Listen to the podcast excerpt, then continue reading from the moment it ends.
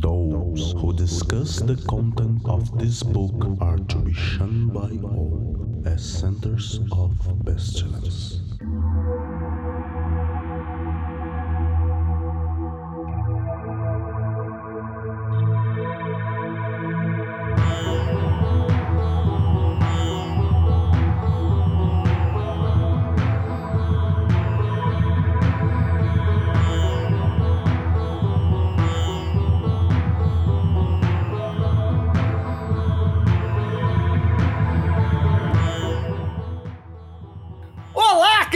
Do abismo! Está começando mais um Foco de Pestilência, o seu podcast sobre magia, iluminismo científico e outras esoterices. Eu sou Flávio Watson e hoje vamos falar sobre bruxaria e para isso nós temos Tupá Guerra, a diva da internet.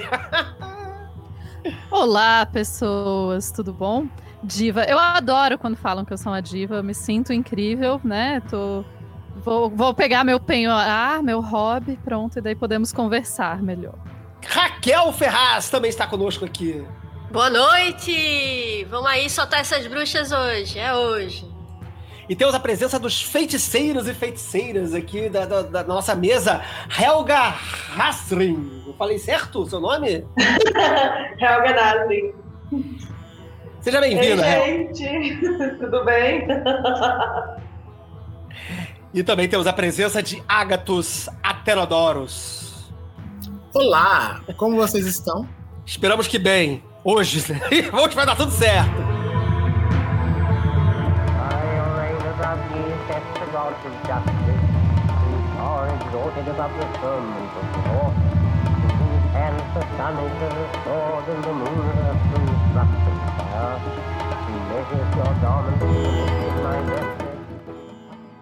O Foco de Pestilência é um projeto do Calem, Collegium Ad Lux et Nox, uma moderna escola de ocultismo preocupada com a divulgação do luminismo científico no século XXI.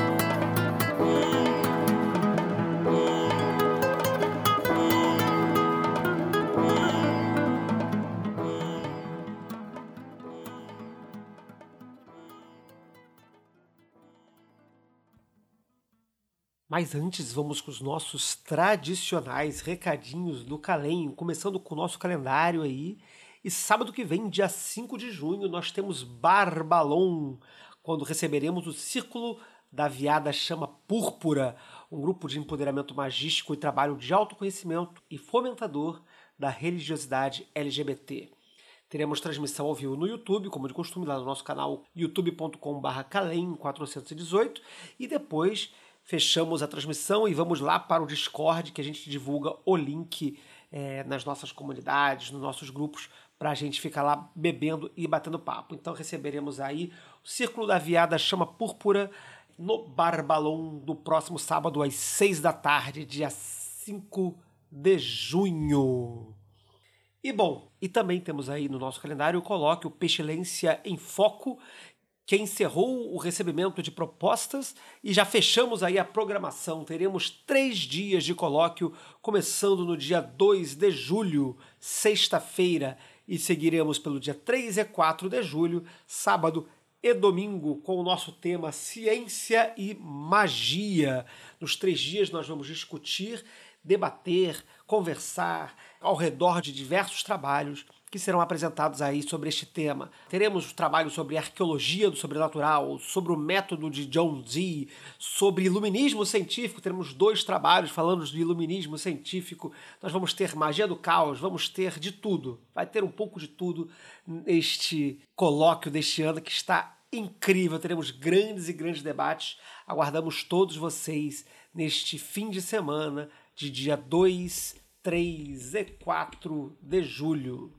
Bom, lembrando sempre que os nossos eventos, nossas lives são sempre marcadas com antecedência no YouTube. Então você pode ir lá no nosso canal, já vai ver lá as próximas lives aparecendo logo na primeira página e você pode lá clicar no sininho, no lembrete, para não perder a notificação de quando os eventos começarem. Isso já está marcado tanto para o Barbalão quanto para as apresentações do Colóquio de Pestilência lá em julho. Então pode correr lá para o youtube.com.br Calem418 e clicar lá nos lembretes dos eventos. Fora isso, Agradecemos mais uma vez as nossas apoiadoras do Foco de Pestilência que fazem este programa possível. Agradecemos a cada um de vocês que colaboram mensalmente com a quantia que podem para fazer os nossos projetos realidade. E quem ainda não colaborou, convidamos aí para fazer a sua primeira contribuição a partir de cinco reais. Você pode fazer o Foco de Pestilência permanecer no ar quinzenalmente agora com o nosso programa duplo aí, o nosso Cubo Mágico, né, que tem aí agradado a galera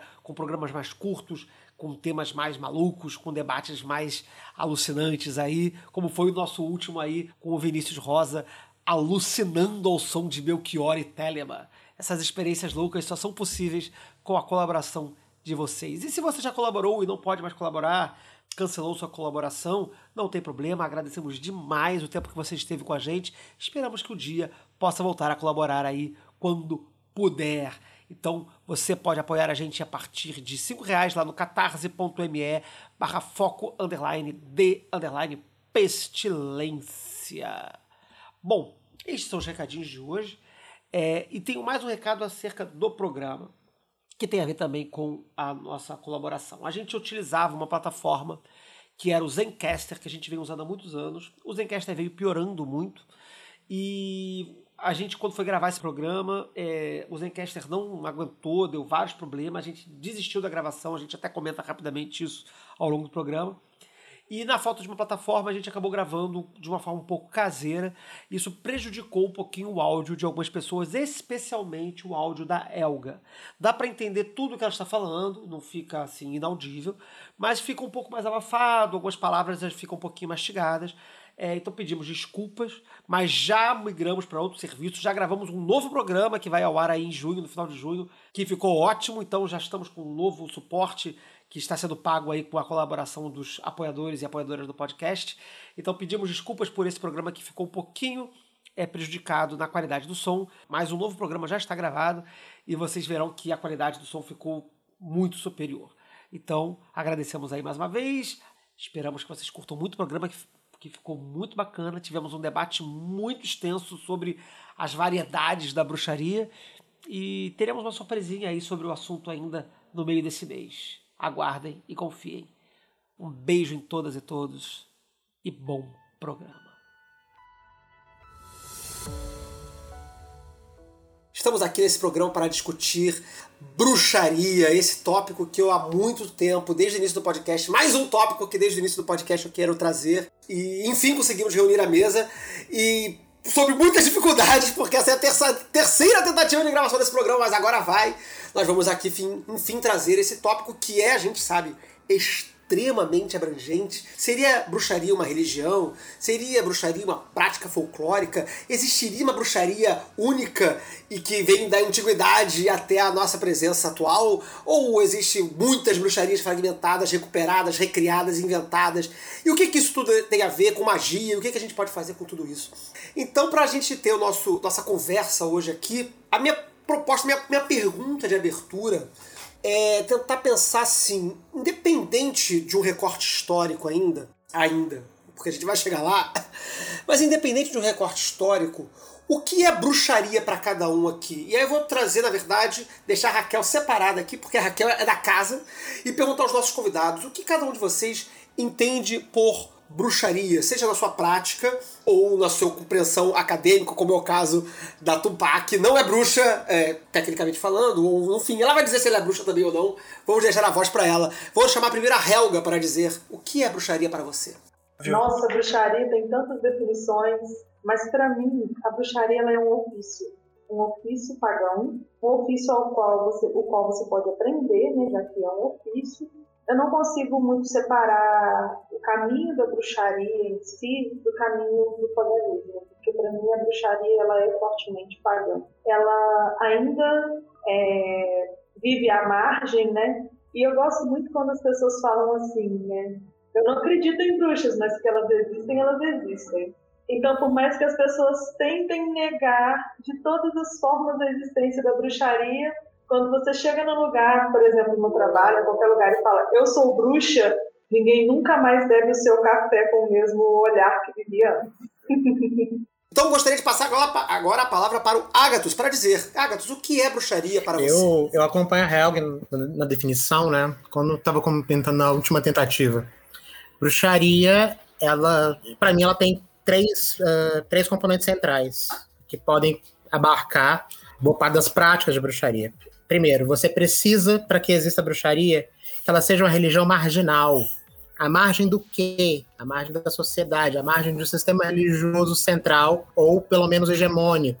Essa é a primeira coisa. A segunda, a, a, a, a segunda característica é uma sobrevivência.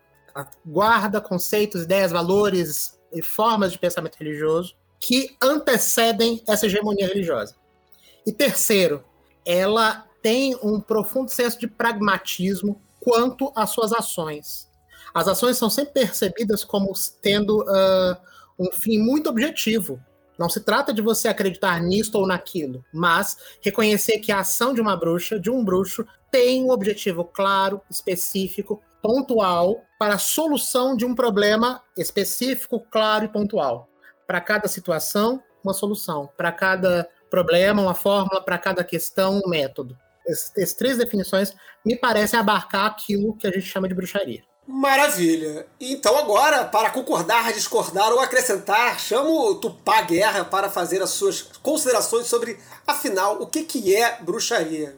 Então, né, como eu não sou praticante, como eu olho com o olhar de fora, talvez, ou enfim, talvez até o Rodrigo. Quando eu falo não sou praticante, quase que o Rodrigo vai olhar e falar, será?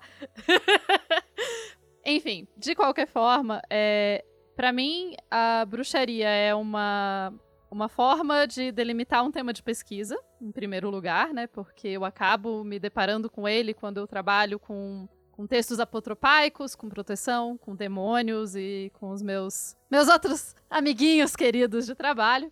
Mas eu entendo, eu vejo essa questão muito como aquela questão inicial de todo trabalho, enfim, você a definição que é para a pessoa que pratica, ela é muito diferente da definição do pesquisador.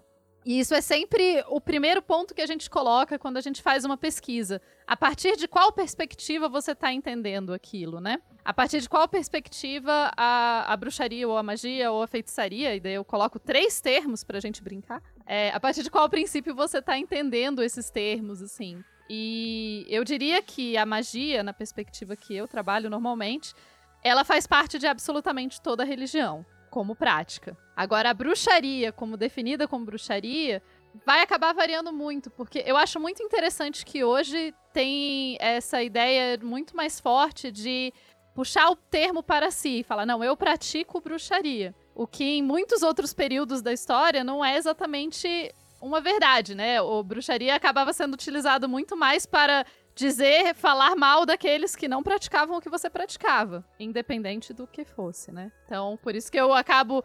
É, é um termo que depende de qual período eu estou trabalhando e como que a pesquisa está sendo conduzida, assim. Perfeito, perfeito. É, inclusive, isso, isso me lembra um, uma questão, é, duas questões, na verdade, né? E eu vou passar a palavra para a Raquel também fazer suas considerações, mas uma, duas coisas que me, me vieram à mente agora.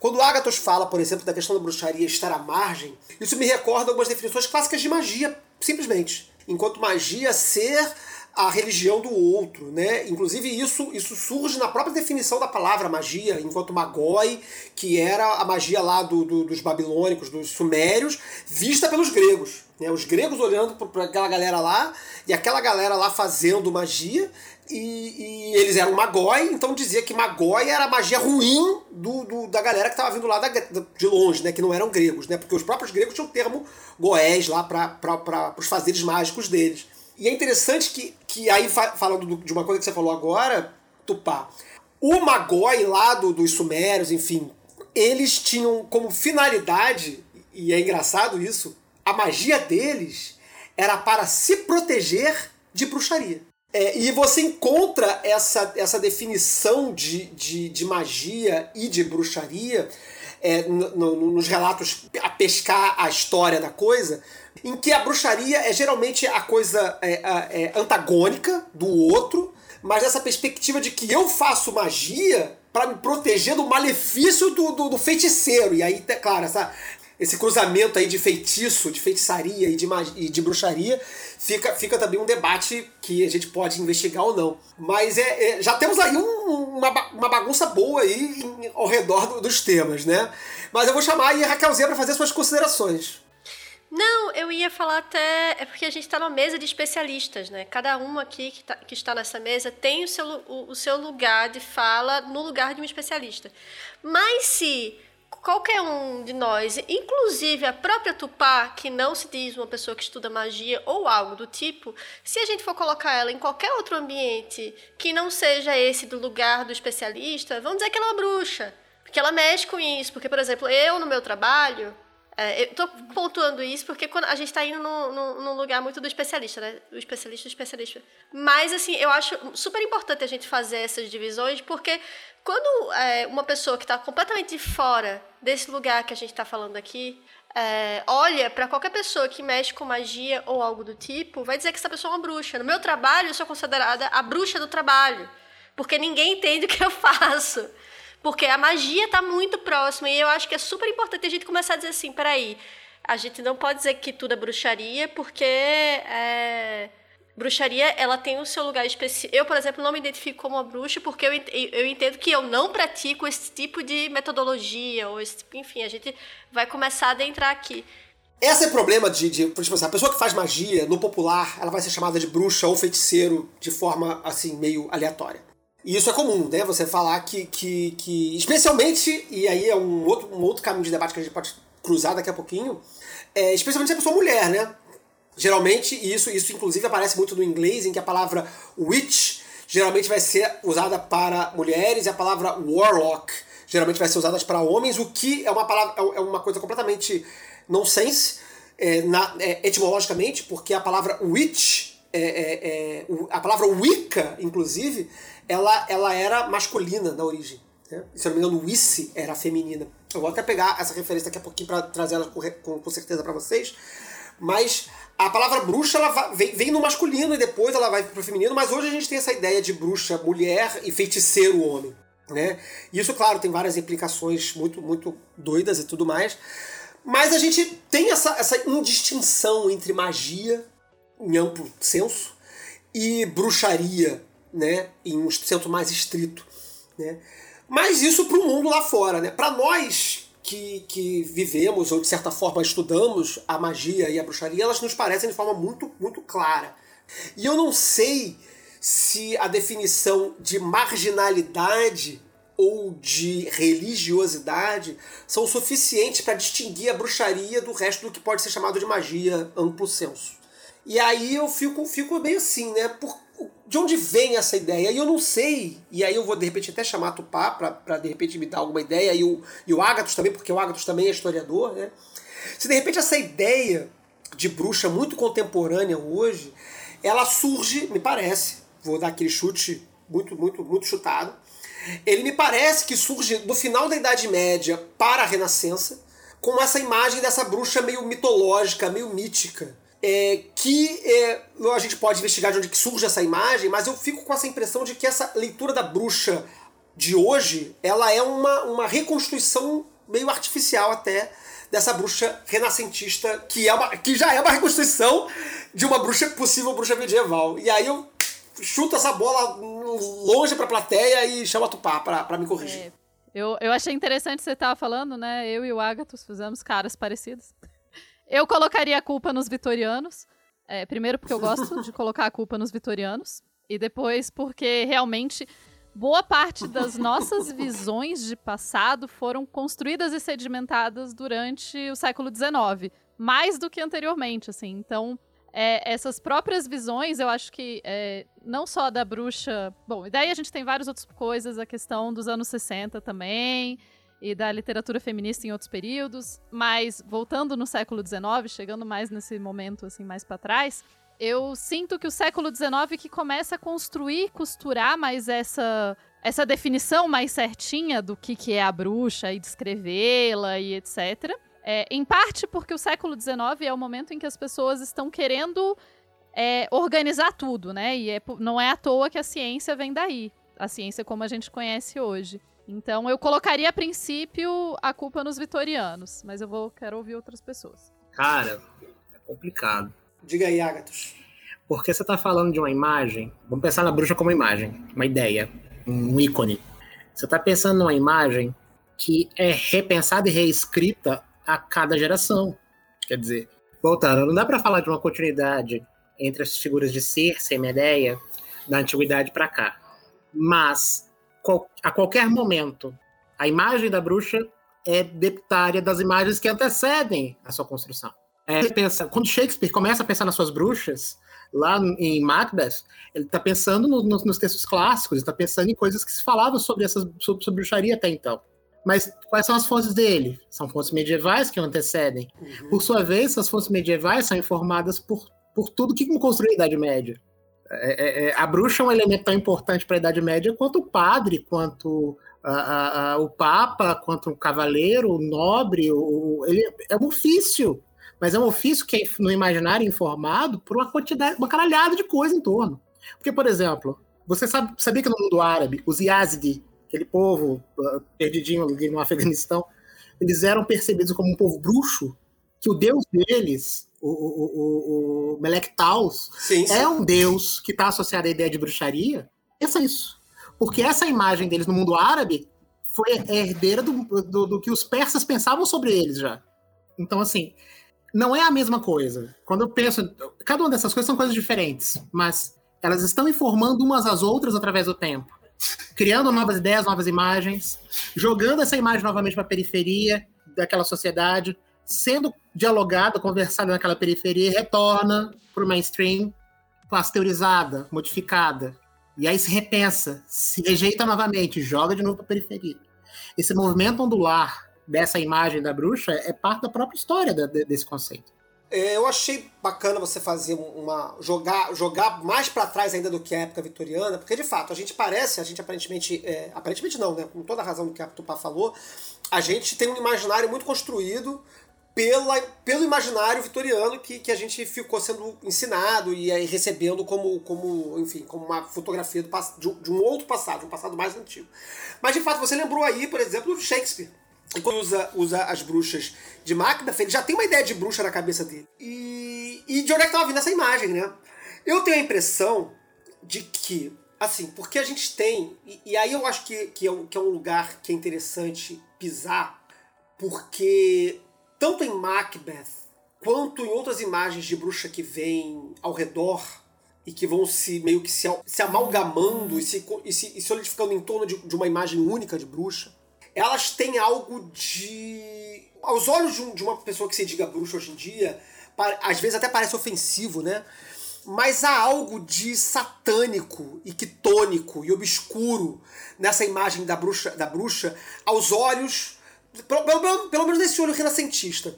Né? Que tudo bem que hoje em dia a gente tenta é, recontar essa história de outra forma, mas que ela veio, ela, a gente recebeu isso de alguma forma, né? E, e parece que a comunidade tenta reconstruir isso. Mas de onde vem essa, essa, essa- esse sinistro da bruxa? É, ou se isso compete ou não. E aí eu chamo a Helga pra colaborar com isso ou com o que ela quiser dizer também.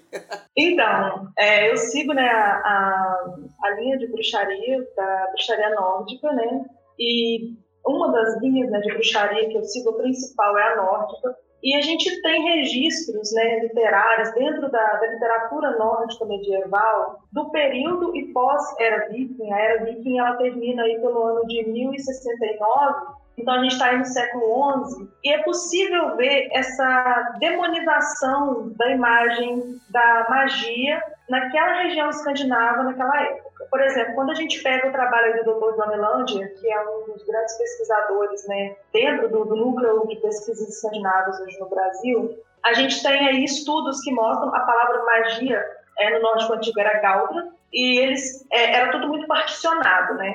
A imagem que a gente tem construída de uma bruxa reconhecida é a imagem da Volva, né, que é muito citada, hoje em dia virou inclusive moda, né, muita gente aí pinta a cara e fala que é Volva, mas a imagem da Volva era uma imagem de uma mulher marginalizada que morava inclusive muitas vezes fora do clã, ela era uma viajante E assim, é possível ver a evolução de como a sociedade, na medida que a cristianização vai chegando à Escandinávia, como que as runas, por exemplo, o, o, o alfabeto nórdico, que eram as runas do Yangakuta, né, que a gente começa no século VII e vai até o século XI usando. Na medida que a Escandinávia vai sendo evangelizada, né, cristianizada, digamos assim, eles vão diminuindo a escrita usando as runas e eles vão começando a escrever com o alfabeto latino. Nas sagas, a imagem da, da feiticeira, né, da, Golu, da Gorva, é plural de Golva, ela vai sendo cada vez mais demonizada. Nas sagas mais antigas e nas próprias Vedas, tanto na poética quanto na prosa, a Gorva ela tem uma figura é, benéfica no início. Ah, ela fez um feitiço, ela cantou um galdro, né, que era um encantamento, uma magia cantada, e ela ajudou na caça, ela chamou peixes para aquela região, ela curou doenças com aquilo. Mas, na medida que a cristianização vai acontecendo, por volta do século XI, do século XII, quando a Escandinávia já está cristianizada, já não usa mais é, as runas, né, o alfabeto do, do a gente tem o que a gente chama de runas medievais, que são usadas o alfabeto latino, e só umas cinco ou seis runas só para poder atender ao fonema escandinavo, né, das línguas escandinavas da época, a gente começa a ver a Volva, por exemplo, na Indlinga Saga, né, na Saga dos Indlingos, eles dizem que a rainha foi até a Noruega e trouxe uma bruxa da Noruega. E essa bruxa, durante o sonho, ela montou sobre o peito do rei da Suécia e o rei da Suécia morreu porque a bruxa, durante o sonho, o espírito dela causou sufocamento no rei e matou o rei. Então, quanto mais é, próximo, né, quanto mais é, cristianizada a Escandinávia ia sendo, mais à margem da sociedade as Volur iam se tornando, a ponto de ser proibido, inclusive, qualquer canto em língua antiga. Eles tinham uma tradição de fazer a parte de tear, né, a parte de, te de tecer, né, de tecelãos, enquanto eles teciam, eles iam cantando trava-línguas, numa métrica específica que a gente chama de é, Yoda que é uma métrica poética, mas que poderia ser encantamentos. E assim eles passavam suas histórias. E existe uma lei, foi, foi feita uma lei, né? existia na época uma lei escandinava que era proibido cantar enquanto se tecia, porque nunca se sabia se era uma bruxa tecendo um encantamento ou se era só uma mãe ensinando para os filhos a história. E aí, quando a gente chega é, no romantismo do século XIX, é que aí, desculpa, mas pode com o bagulho todo. Porque aí as valquírias ganham asas, viram figuras né, lindíssimas, semideusas aladas, praticamente anjos aí femininos, e as volur, né, as, as volvas, elas se tornam, volur é o plural de volva, já falei, aí sim elas são cada vez mais demonizadas, porque o saida, primeiro, né, que o homem não pode praticar, porque se ele praticar, ele obviamente, ele é homossexual, é totalmente ligado à homossexualidade, e a, na, no romantismo é que foi traçada toda a ideia de viking que a gente tem hoje. Né? As pessoas que não, não, não estudam essa área, muita gente acha até hoje que os vikings usavam capacetes com chifres, que os vikings eram estupradores, fedorentos, coisas desse tipo. E tu, toda essa imagem do, do viking, ela foi criada pelo romantismo, assim como a imagem da bruxa da era viking, como se fosse uma mulher velha, uma mulher feia, desdentada, que só fazia maldade, que toda a escrita rúnica era amaldiçoada. E, na verdade, assim, nós temos mais de 5 mil pedras rúnicas catalogadas na Escandinávia hoje. E todas elas, praticamente, exceto algumas, são é, textos funerários ou atestados. Por exemplo, fulano de tal era filho de ciclano. Não sei quem era filho de fulano de fulano. Ou narrando os bens que a pessoa tinha. Mas até a escrita era demonizada, porque a escrita não era, não era, não, não se tinha como interpretar, porque ela não era cristã suficiente. Não dava para escrever latim. Então a gente tem aí esse marco dentro da, da cultura escandinava, que começa por volta do século 10 a 11 e que termina com toda essa imagem totalmente deturpada no final do século 19. Muito bom. Nossa, toda uma trajetória da, da, da, da, perspectiva da bruxa na, só da Escandinávia. E é interessante essa abordagem que você trouxe, é, porque ela não parece exclusiva da Escandinávia, né? É, parece que sim, coisas similares ocorrem similarmente, né? não exatamente igual, mas em outros lugares, né? Parece que é, do fim da Idade Média até aí a, o século XIX, ou pelo menos até, inclusive durante a Idade Média, a gente tem essa, essa, esse processo de achar que tudo que é sobrenatural é demoníaco e, consequentemente, rejeitável e perseguível, né? E aí eu acho que é a, a, o lugar de fala da Tupá. Ou não. Afinal, o que é o mal, Tupá? A gente precisa só de algumas horas pra gente definir o mal. Tá tranquilo, gente. Vocês têm tempo, né? é, depois de tanta tentativa, tá tudo, tá tudo liberado. Mas, mas assim, realmente, é, essa, essa transição, porque assim, fazendo, até um outro recortezinho antes de te devolver a palavra, a magia, ela tem um aspecto todo fol vou usar uma expressão que academicamente talvez não, não adequada, mas ela tem um aspecto de, práticas folclóricas que vem vindo tradicionalmente em, em, alguns povoados, enfim, de tradições que vão ser depois catalogadas como magia natural, inclusive na Idade Média vão receber o um nome de magia natural posteriormente. E isso vai lentamente deixando de ser prática local e vai virando coisa do, do satanás e eventualmente isso acaba colando na imagem da bruxa. É, é, mais ou menos assim que acontece. Claro que eu tô sendo super simplista e com certeza não é assim que acontece. Mas por isso que eu tô te, te dando contexto. Eu colocaria assim. alguns outros elementos, e claro, o Agatus pode me ajudar, porque, né, também é historiador, também tem esses rolês aí.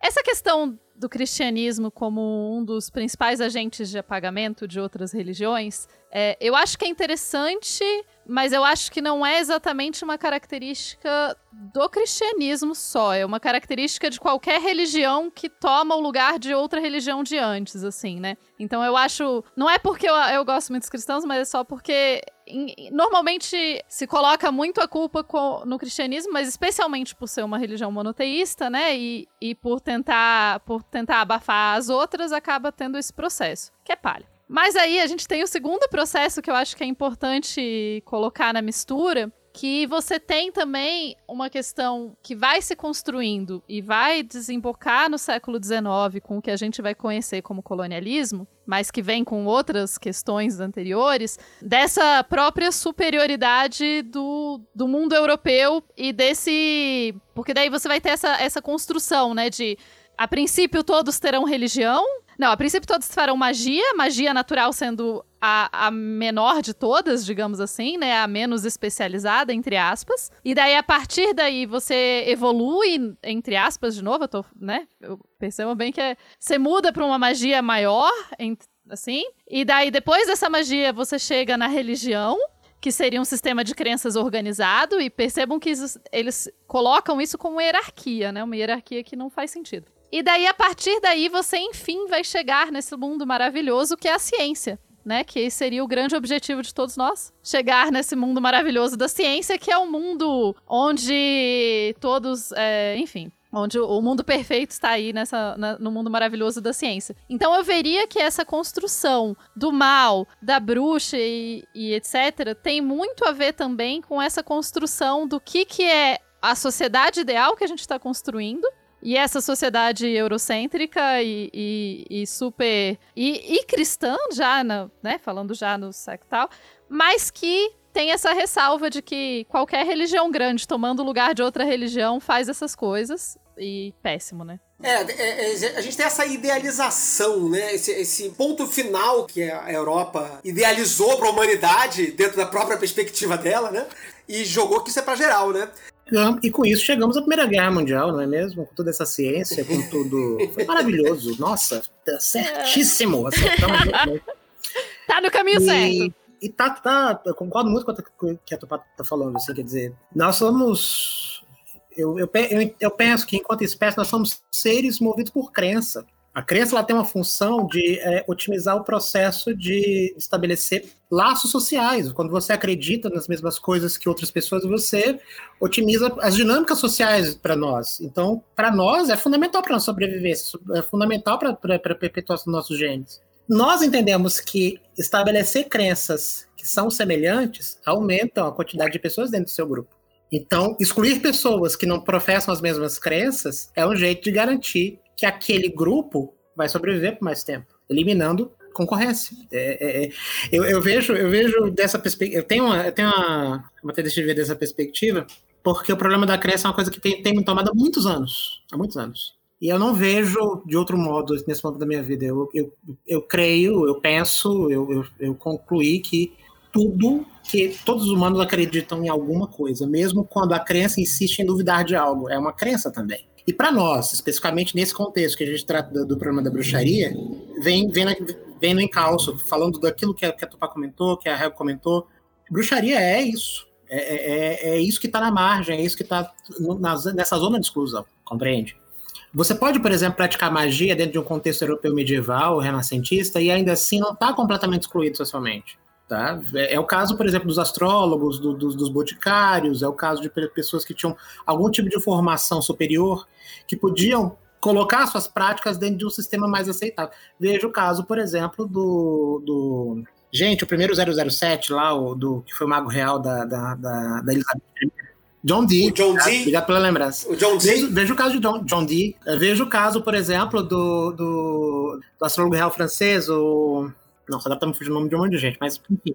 Fazem uso da magia. Mas é aí que eu acho que é a questão de separar e daí da gente pensar, né? Como a gente estava falando, e a Helga também colocou. É a gente pensar a, a magia e a bruxaria como categorias distintas na nossa análise, né? Porque eu, inclusive, uma vez numa conferência eu falei, eu falei, não, porque toda religião pratica magia e, e católicos praticam magia. O, o, os católicos não ficaram muito felizes comigo. Mas, mas, mas dentro do meu parâmetro de que eu tava definindo magia, pratica. Então eu vejo a bruxaria e a magia separadas. E eu vejo esses termos em português, porque, né, como a Helga trouxe brilhantemente a ideia de que você tem outros termos em outras línguas que têm significados muito mais complexos e diferentes. E eu sempre acho um pouco perigoso, né, quando a gente fala que qualquer praticante de magia necessariamente é, um, pratica bruxaria, né, é, porque eu acho que isso apaga um pouco as particularidades de cada forma de prática, assim. Helga? Quer falar? Pode falar. Só me permite, só, só para é, só pra fechar a ideia, porque estava aqui na ponta da língua.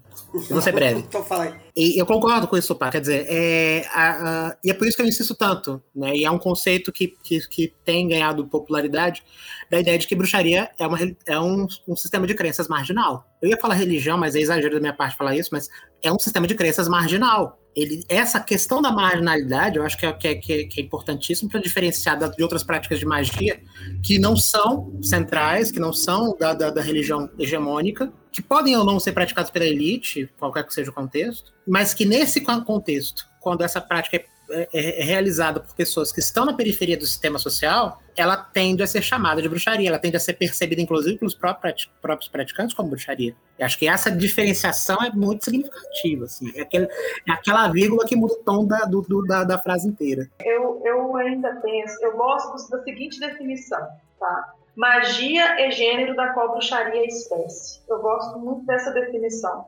porque é, dentro da magia nórdica, por exemplo, nós temos caminhos que são infinitos. A pessoa pode, por exemplo, seguir só o caminho do Galdra, que é só o caminho do encantamento falado, do canto. Ou ele pode ser só, seguir só o caminho do Leikner, que a gente conhece como curandeiro. E aí a gente percebe que é um sistema de magia que aqui no Brasil a gente reproduz de uma forma muito natural, sem perceber. Aqui a gente tem o catolicismo popular, que se mistura com uma magia indígena, que se mistura com magia africana, que se mistura com algo que é criado especificamente aqui. Nós temos uma espiritualidade, uma magia que a gente chama aqui muitas vezes de bruxaria local, que ela é muito única nossa.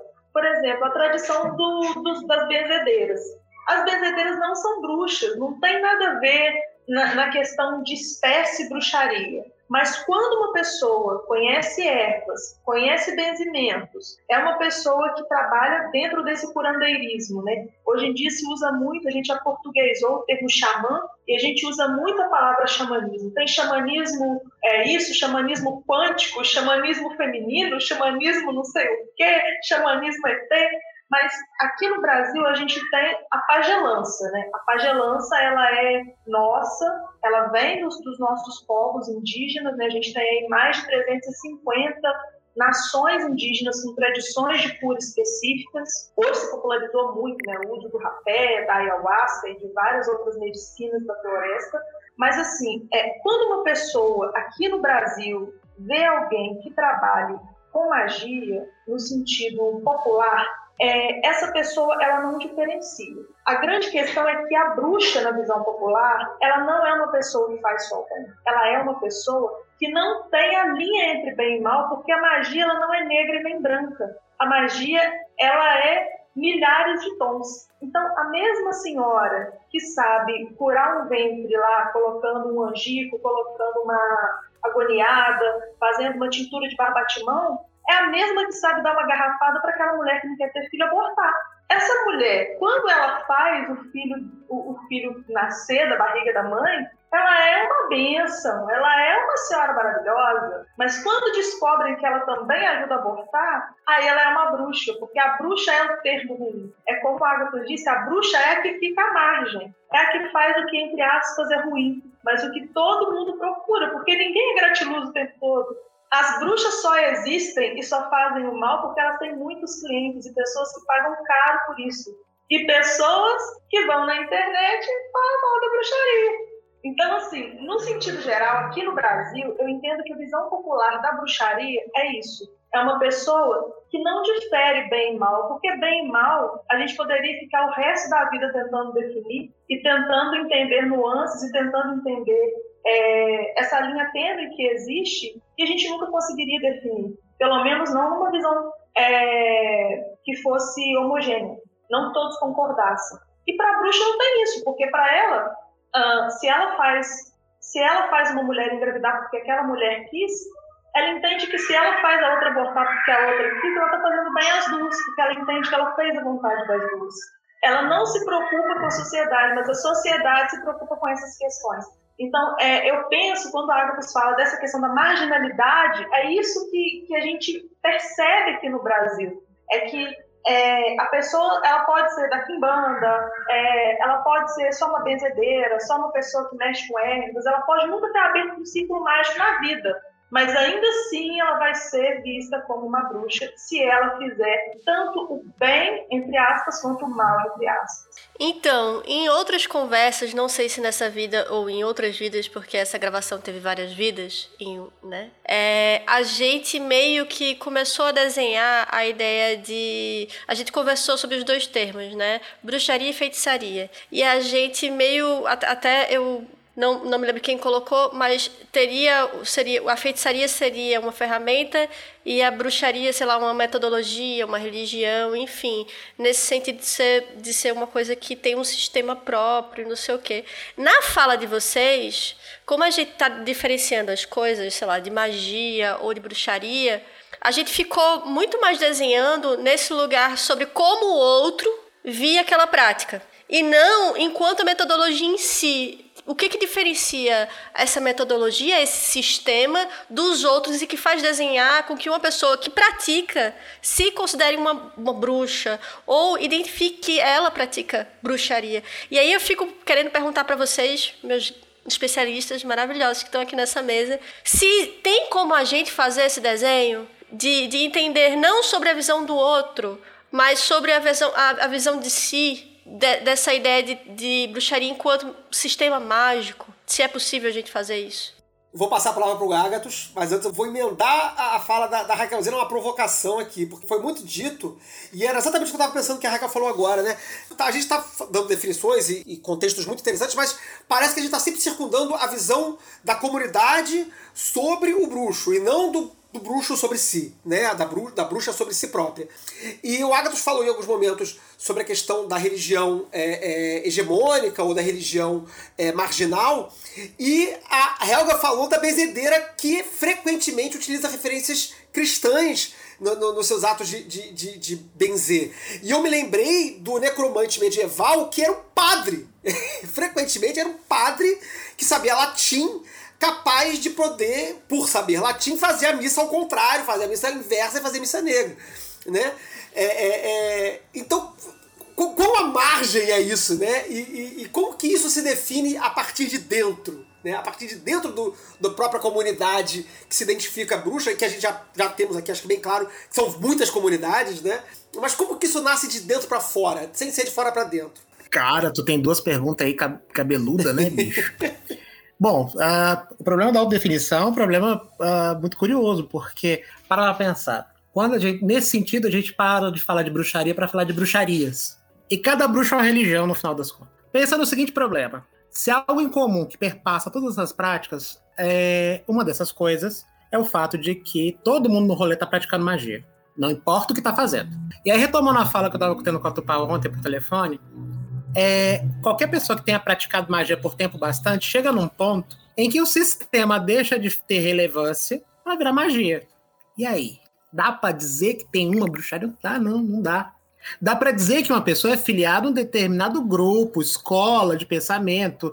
Dá para dizer que aquele praticante tem um jeito de fazer as coisas como aprendeu dentro de casa, com os parentes. Tem bruxos, por exemplo, que aprenderam isso com os espíritos, o que, aliás, é uma fonte legítima de aprendizado. Aprendizado que acontece a partir do, do, do, do além. Quer sejam os espíritos, quer sejam os ancestrais, quer sejam seres de qualquer natureza, quer sejam divindades. E sabe o que é doido nisso tudo, maluco? São os resultados. Porque qualquer que seja a fonte de aprendizado, a galera vai seguindo um percurso muito parecido de resultados, de consequências, de entendimentos, de, de enfim. Chegando, isso, o, que assusta, por exemplo, vou dar um exemplo bem pontual disso. Eu estava falando dos IAS mais, mais cedo, na, na, na no, no, no, áudio, e eu lembro de um caso, de um, é, eu, uma história que eu ouvi de um praticante de uma tradição de bruxaria conhecida como Fairy, Fairy Tradition. É uma tradição que surgiu nos Estados Unidos, a partir de um bruxo chamado Victor Anderson, e ele, esse cara começou a praticar bruxaria porque ele começou a ter contato com uma divindade que ele não sabia quem era. Ele chamava simplesmente o Deus Azul. E outras divindades vieram entrar em contato com ele, ele começou a desenvolver determinadas práticas de bruxaria por esse, por, por esse meio. E ele começou a desenvolver técnicas e práticas que ficaram razoavelmente populares é, ao longo dos anos 60, 70, 80. Nos anos 90, ou acho que antes disso, eu não sei dizer, mas foi, foi pouco antes da morte dele, dois anos antes da morte dele? Ele teve a oportunidade de viajar até a Ásia e entrou em contato com os Yazidi. E passou um tempão trocando ideia com a galera, com sacerdotes lá da religião Yazidi. E a, o susto de todo mundo, tanto dos Yazidi quanto do Victor, foi perceber que esse Deus com quem ele vinha tendo contato, de fato era o próprio Melek Taus. Deus. Aí, cara, presta atenção nesse rolê. Presta atenção nesse rolê. Eu tô contando uma história, mas assim, eu sei de um monte de histórias dessa natureza. Coisas que uhum. eu não uhum. posso virar para você e contar, sacou? Mas são coisas que eu tenho testemunho. Pessoas de, de é, situações, por exemplo, uh, de, por exemplo, uma, uma linhagem de bruxaria que eu conheço, em que você precisa falar com o fundador pessoalmente para conseguir certas chaves iniciáticas. São 25. O fundador te conta, o cara tá morto. claro que ele tá. Você não ia de graça a história. Tá? E as pessoas se iniciam no sistema. Porque, de um lado, você tem um iniciador da pessoa, que sabe qual é a contrassenha, tá? A senha e contrassenha, porque ele já passou pelo uhum. processo. Do outro, você tem um postulante que tem que ir pro fundador, trocar uhum. ideia com o fundador, tá? Em que, nesse processo de trocar ideia, ele aprende qual é a chave. A chave tal para tal situação é tal coisa. E assim sucessivamente. Desculpa, 25 não, 15. Tô exagerando. São só 15.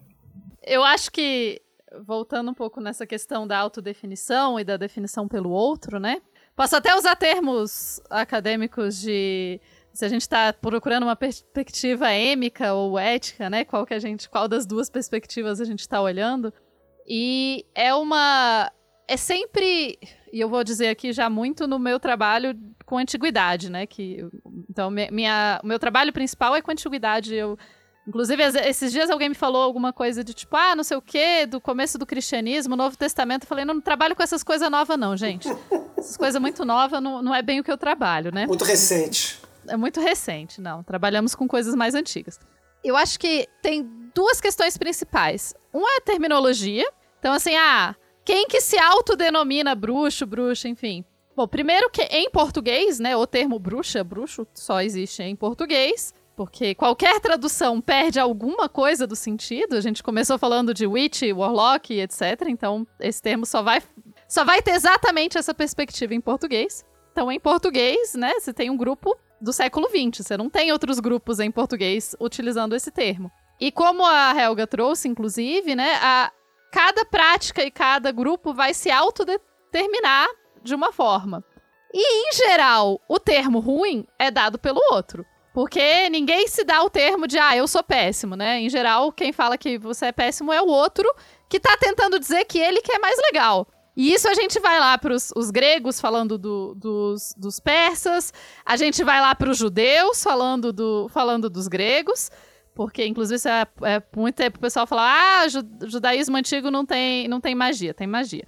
Tudo, tudo tem magia. E o que é proibido, né? O que, que é o que, que é proibido, o que, que é ruim, o que, que não se deve fazer? É a prática do outro. A sua prática não necessariamente é conhecida como religião. É, não estou nem trazendo a questão de ser, de ser conhecido como religião, etc, etc. Mas eu vejo que um termo negativo é colocado pelo outro, especialmente para grupos marginais. Agora, o, o termo que se autodenomina vai ser visto como positivo dentro do grupo sempre, né? Então, eu vou falar um pouco sobre a minha visão pessoal, né? E, assim, quando a gente começa dentro da bruxaria, né, lá quando a gente se dedica, né, na pré-dedicação, porque existem, a bruxaria é toda sistemática, né? Então, a gente faz a, uma, uma iniciação, antes da iniciação a gente tem a fase da pré-dedicação, da dedicação, né, em cada, em cada tradição aí vai demorar um período até que se decide iniciar. E lá na pré-dedicação, uma das primeiras coisas que a gente aprende, né? É, inclusive, quero mandar um alô para minha professora, para minha mestra Nix, que foi minha mestra, e o Enlil, para o meu mestre e o Evan.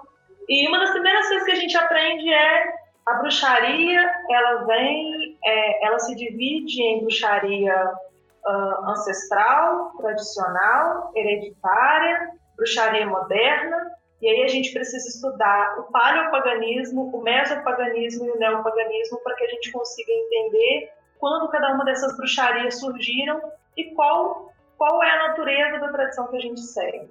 Então eu concordo muito com o Agnes quando ele fala a questão de não existir uma bruxaria, existem bruxarias até porque a gente tem aí tradições ancestrais que a gente nunca vai saber, porque elas são totalmente ocultas, e as pessoas nunca vão chegar no Facebook e falar: Oi, tudo bem, eu sou bruxa, a gente joga tarô comigo.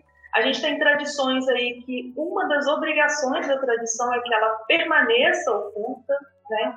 Então, assim, a gente entende que tem dentro da bruxaria as tradições que são reconstrucionistas, então, elas vão é, ter como objetivo, dentro da bruxaria, pegar as práticas de magia que eram praticadas num período que, dentro da bruxaria, a gente chama de paleopagão. O período paleopagão ele pegaria práticas mais ancestrais do paleolítico, né, quando o homem ainda era coletor, quando não tinha uma religião dogmática, né, e depois do período neolítico, quando o homem aí já se torna agricultor até o início aí da, de uma nova religião, de uma cristianização que seja. Algumas é, tradições pegam práticas que são medievais, que é do que se chama né, de período medo-pagão, quando já os povos já começam é, a ter um contato maior com o cristianismo. Eu, particularmente, não acredito que o cristianismo em si tenha sido o único influenciador de todas as tradições, principalmente porque os povos guerreavam e viajavam. Então, assim, é muito comum você ver uma deidade é, sofrer transformações ao longo do tempo, porque aquele povo conheceu outro povo, porque guerrearam, porque o povo subjugou outro, porque eles tinham comércio. É, a gente tem, por exemplo, muitos achados árabes na Escandinávia, a questão é, russa na Escandinávia, a gente tem é, os próprios celtas que se, que se expandiram ali por, por grande parte da Europa e influenciaram muitos outros povos. Então, assim, é, e a gente tem o, o, neopaganismo, né, que é o que a gente conhece agora como bruxaria moderna. Em parte, né, a Wicca é, é a bruxaria moderna, mas a gente tem hoje outras tradições que são modernas que não são necessariamente wiccanas, né, pela questão de se dividir aí na Gagneriana, iniciática, dogmática, sacerdotal e alexandrina. Mas dentro da, das tradições de bruxaria, uma das coisas que são é, que mais me marcam é a questão da iniciação e da sistemática. Você é pré-dedicado, então você vai, participa, olha, é assim, assim, assim, nosso trabalho é esse, esse, esse e tal. Quer participar com a gente? Então começa a participar do Sabás com a gente, por exemplo, né? E aí você vai no Sabás, você começa o seu trabalho de, de dedicado dentro do, da tradição ou do Coven, e ali naquele período de dedicado que você trabalha e tudo, é que você vai decidir se aqueles dogmas, aquela sistemática usada ali, é o que vai te atender na sua vida mágica, na sua caminhada. É lógico que você é uma pessoa livre, você nunca vai ser limitado a praticar só aquele sistema mágico. Mas se você quer se iniciar nele, você precisa conhecer como aquele grupo trabalha. Um grupo nunca vai trabalhar idêntico ao outro, mesmo que esses grupos sejam grupos, é, por exemplo, de bruxaria tradicional.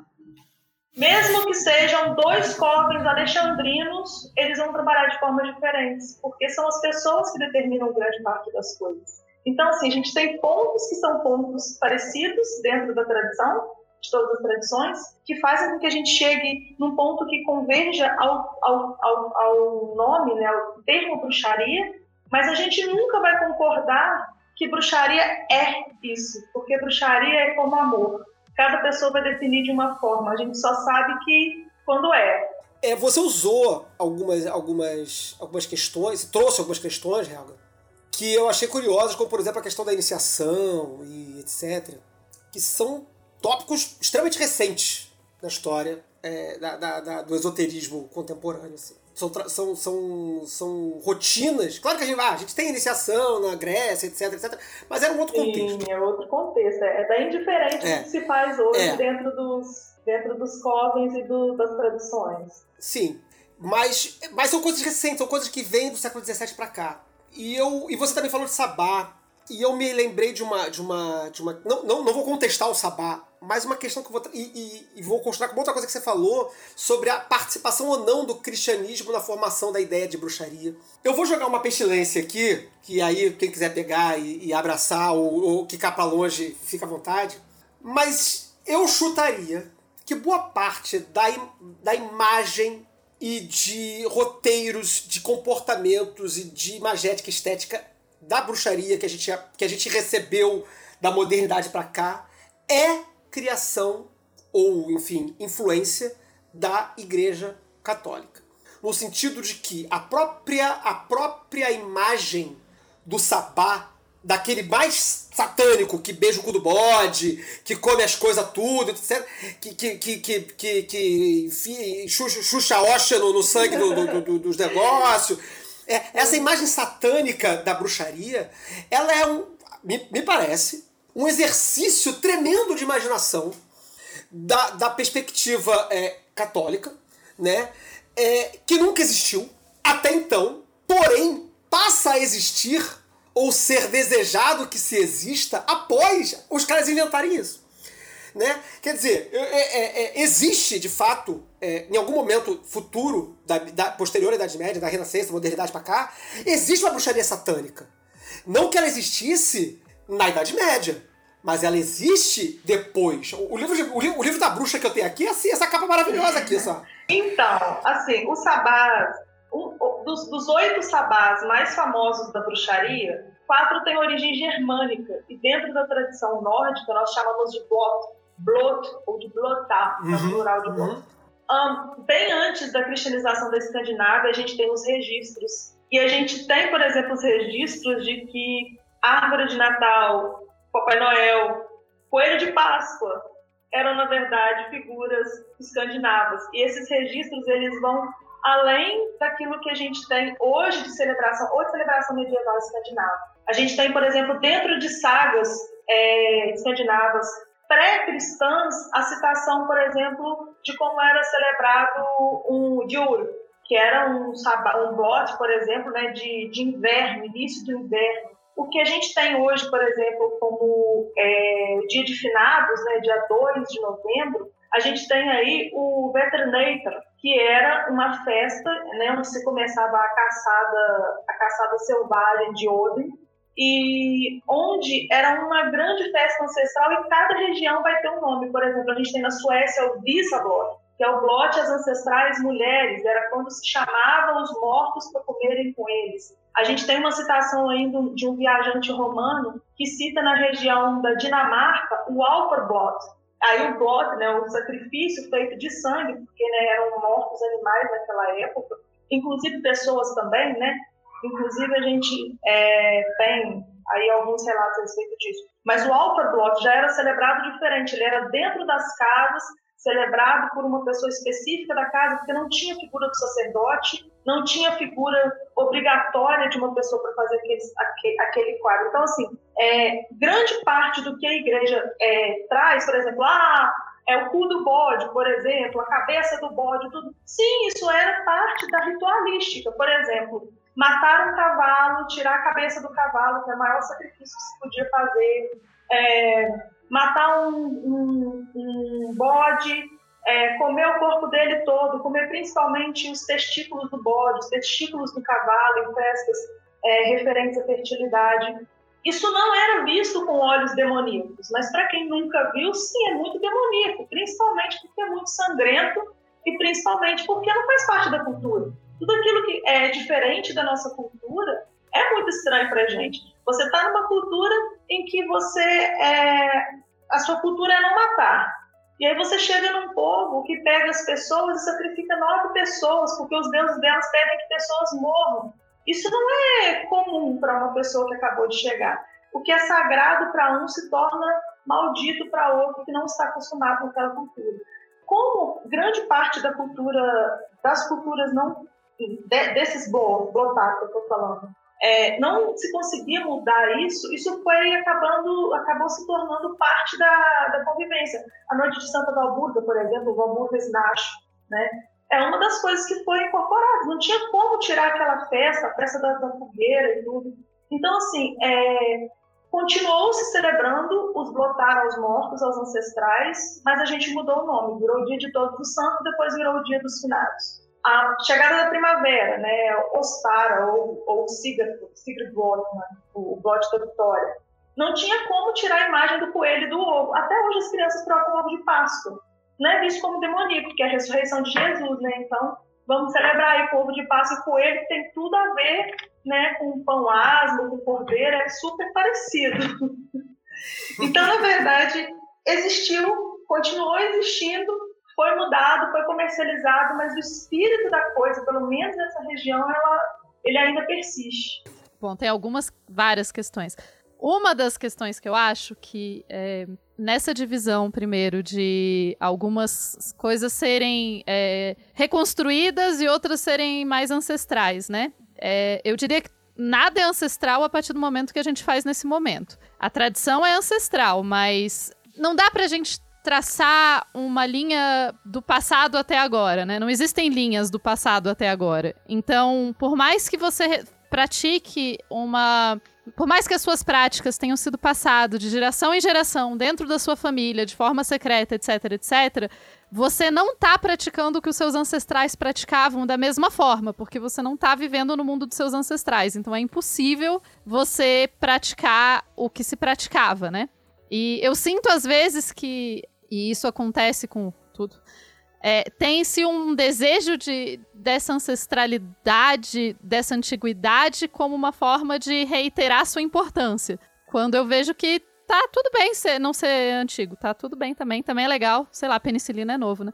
É, mas, é, mas, assim, a, a minha questão mais como historiadora é muito isso, assim, que eu acho que a, a gente nunca está efetivamente praticando o que se praticou no passado. Dito isso, é claro que eu concordo que tem questões que são transmitidas é, com essa linhagem mais ancestral e tem questões reconstituídas, né? E tem cultos reconstituídos e, enfim, quem sou eu para dizer qual é válido, qual não é? Por mim todos, tá? Todo mundo tá feliz, tá ótimo. É, mas eu, eu, né, eu queria colocar um pouco isso. E daí eu vejo é, nessa questão do, ah, o cristianismo eu diria que se você nasceu no Brasil, 99% de você ser culturalmente cristão. Porque você foi criado cristão. Por mais que você. É, é óbvio, não. Ah, mas eu fui criado judeu, eu fui criado na Umbanda.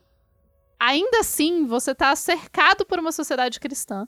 E tem signos cristãos que perpassam você de uma forma que. É isso aí, velho. Você é culturalmente cristão, todos nós somos, tá tudo bem. Você não precisa praticar nem nada, mas é, isso vai informar o seu olhar sempre.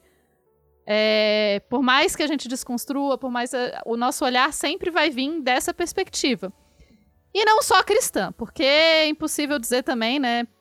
A Helga pontuou muito bem que a, as influências não vêm de um lugar só. É, e a, as, as sobrevivências nas tradições e etc, elas nunca têm uma origem única, né? É, mesmo quando a gente pensa é, em tradições. Ah, bom, tem. Eu diria que historicamente a gente coloca. Os historiadores costumam colocar mais ou menos dois tipos, eu vou colocar dois tipos, mas enfim. De formas de tradições, né? Você pode ter tradições que foram aprendidas com outros de outros lugares, sei lá, você teve um contato comercial com outro povo, etc, etc, e aí você vai fazendo essas trocas. E tem tradição que surgiu ao mesmo tempo em mais de um lugar e a vida é isso aí. Não necessariamente, sei lá, arco e flecha. Não é porque dois povos têm arco e flecha que eles necessariamente se encontraram em algum momento e trocaram a ideia do arco e flecha, né? Então, tem questões que que aconteceram igual aí em mais de um lugar e, e a gente vai ter que coisar. Então eu, ve, eu vejo um pouco esses pontos, assim, né? Mas, enfim, eu vou deixar mais gente falar. Não, eu acho que, que esse é muito, muito legal porque a gente traz. Na verdade, essa ideia de, de uma continuidade infinita do passado remoto para o futuro distante, que, que tá ligando todo mundo, é uma ideia do século XVIII, XIX, que a gente está trazendo até hoje. E é, que a gente é uma ideia cristã, inclusive. Inclusive, Valeu, né? cristãos. É, é, e eu, diz, eu, eu falava isso muito. Quem, quem frequentava a festa do Calém, lá no, no, aqui no Rio de Janeiro, já me ouviu falar isso várias vezes. Galera, você se acha muito telemita malvado, satanista, sinistro? somos todos cristãos. Nossa ética é cristã, nossas relações de trabalho são cristãs, nossas... nossa estrutura familiar, nossa forma de trabalhar, a nossa consciência ética, até o nosso padrão moral é cristão. Exato. É claro que a gente rompe uma coisa com outra, né? E, e boa parte até do trabalho, e aí falando particularmente do, do meu rolê, boa parte do nosso trabalho mágico é tentar quebrar essa, fragmentar, pelo menos partir essas influências cristãs para pelo menos ter ciência delas, enfim, lidar com elas de uma forma um pouco mais direta e tal.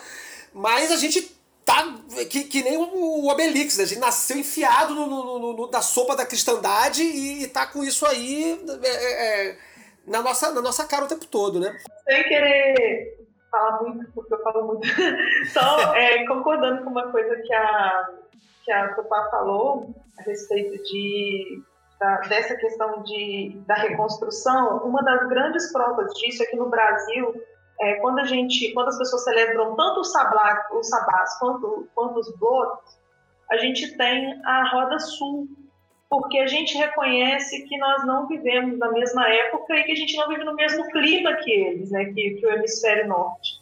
Então, assim, é, existe a roda sul, existe a roda norte, existe até a roda mista, mas, assim, Normalmente, a maioria das tradições que eu conheço aqui no Brasil, apesar de muitas celebrarem a Roda Norte, rodam pelo Sul, porque, por exemplo, não dá para celebrar é, a chegada do inverno num sol de 40 graus no Rio.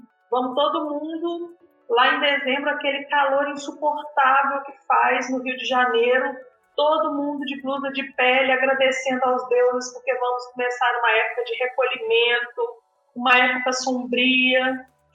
É, a gente reconhece três pilares dentro do reconstrucionismo nórdico, é, que são, primeiro, a terra, porque o paganismo é a ligação direta com a terra. Né? Você não tem paganismo sem terra. Então, é a ligação com a nossa fauna, com a nossa flora, é a ligação com a nossa ancestralidade da terra, né? reconhecer que os espíritos que, são, que estão aqui no Brasil são diferentes dos lá. Aqui a gente está muito mais próximo do Saci, do boitatá do que de um elfo, do que de um, um troll. Né? Então, aqui é, é, resgatar dentro de nós aquelas histórias que os nossos avós contavam, né? que a gente sentava quando era criança, juntava os primos tudo, e aí o vô começava a contar à noite que ele viu um caboquinho d'água saindo de dentro do ribeirão. E aí ele pegou um, um, um fumo de rolo, deu para o caboquinho, o caboquinho deixou ele passar são assim é, contatos que a gente tem com o que a gente chama dentro da tradição de Landeta, são os espíritos da Terra. Então, assim, é, esse reconstrucionismo, ele, como a, a, falou, ele precisa ser completamente consciente de que a gente não está na Escandinávia, de que a gente, ou sei lá, na Grécia ou em qualquer outro lugar, são tempos diferentes, uma estrutura política diferente, uma cultura diferente, uma lei diferente. Então, o que, o que sobra disso, o que a gente consegue construir dentro disso? Isso é o reconstrucionismo dentro da bruxaria, pelo menos que eu acredito. Cara, isso dá umas ideias aqui. Eu tava pensando, né? É, tem uma. tem uma ideia que é, me foi colocada logo no comecinho, né? Quando eu comecei a praticar bruxaria. Eu era garoto novinho, mal sabia para que lado apontava o atame, né?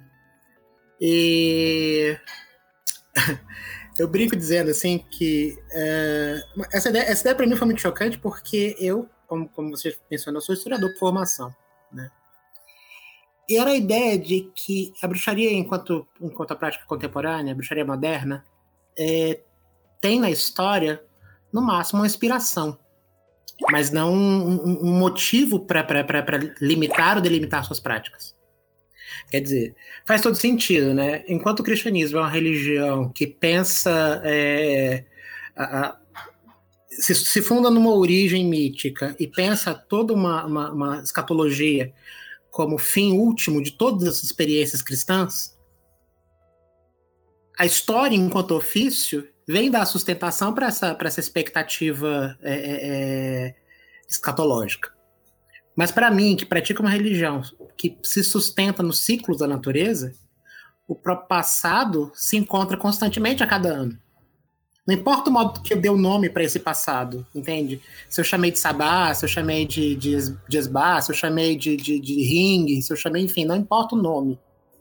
Todo ano é, é, é sempre um retorno.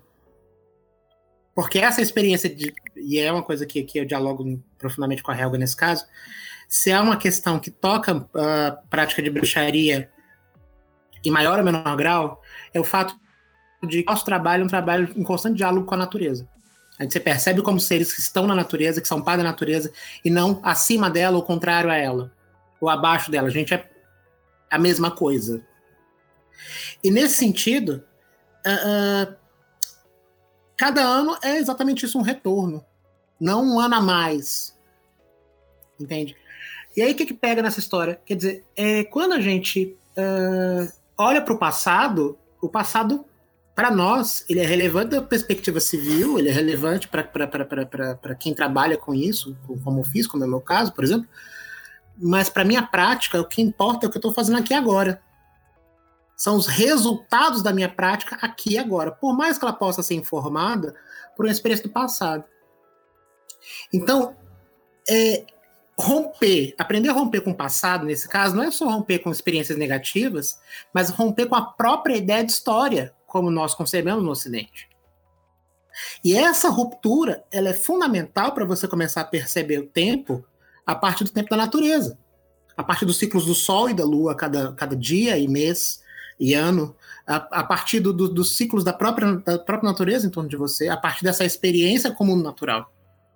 Com a experiência com o teu próprio corpo, com os ciclos do teu próprio corpo, seja você homem ou mulher eu não conheci até hoje nenhum sistema de bruxaria em que esses temas do ciclo, da, desses ciclos naturais, internos e externos, não fosse uma, uma questão fundamental.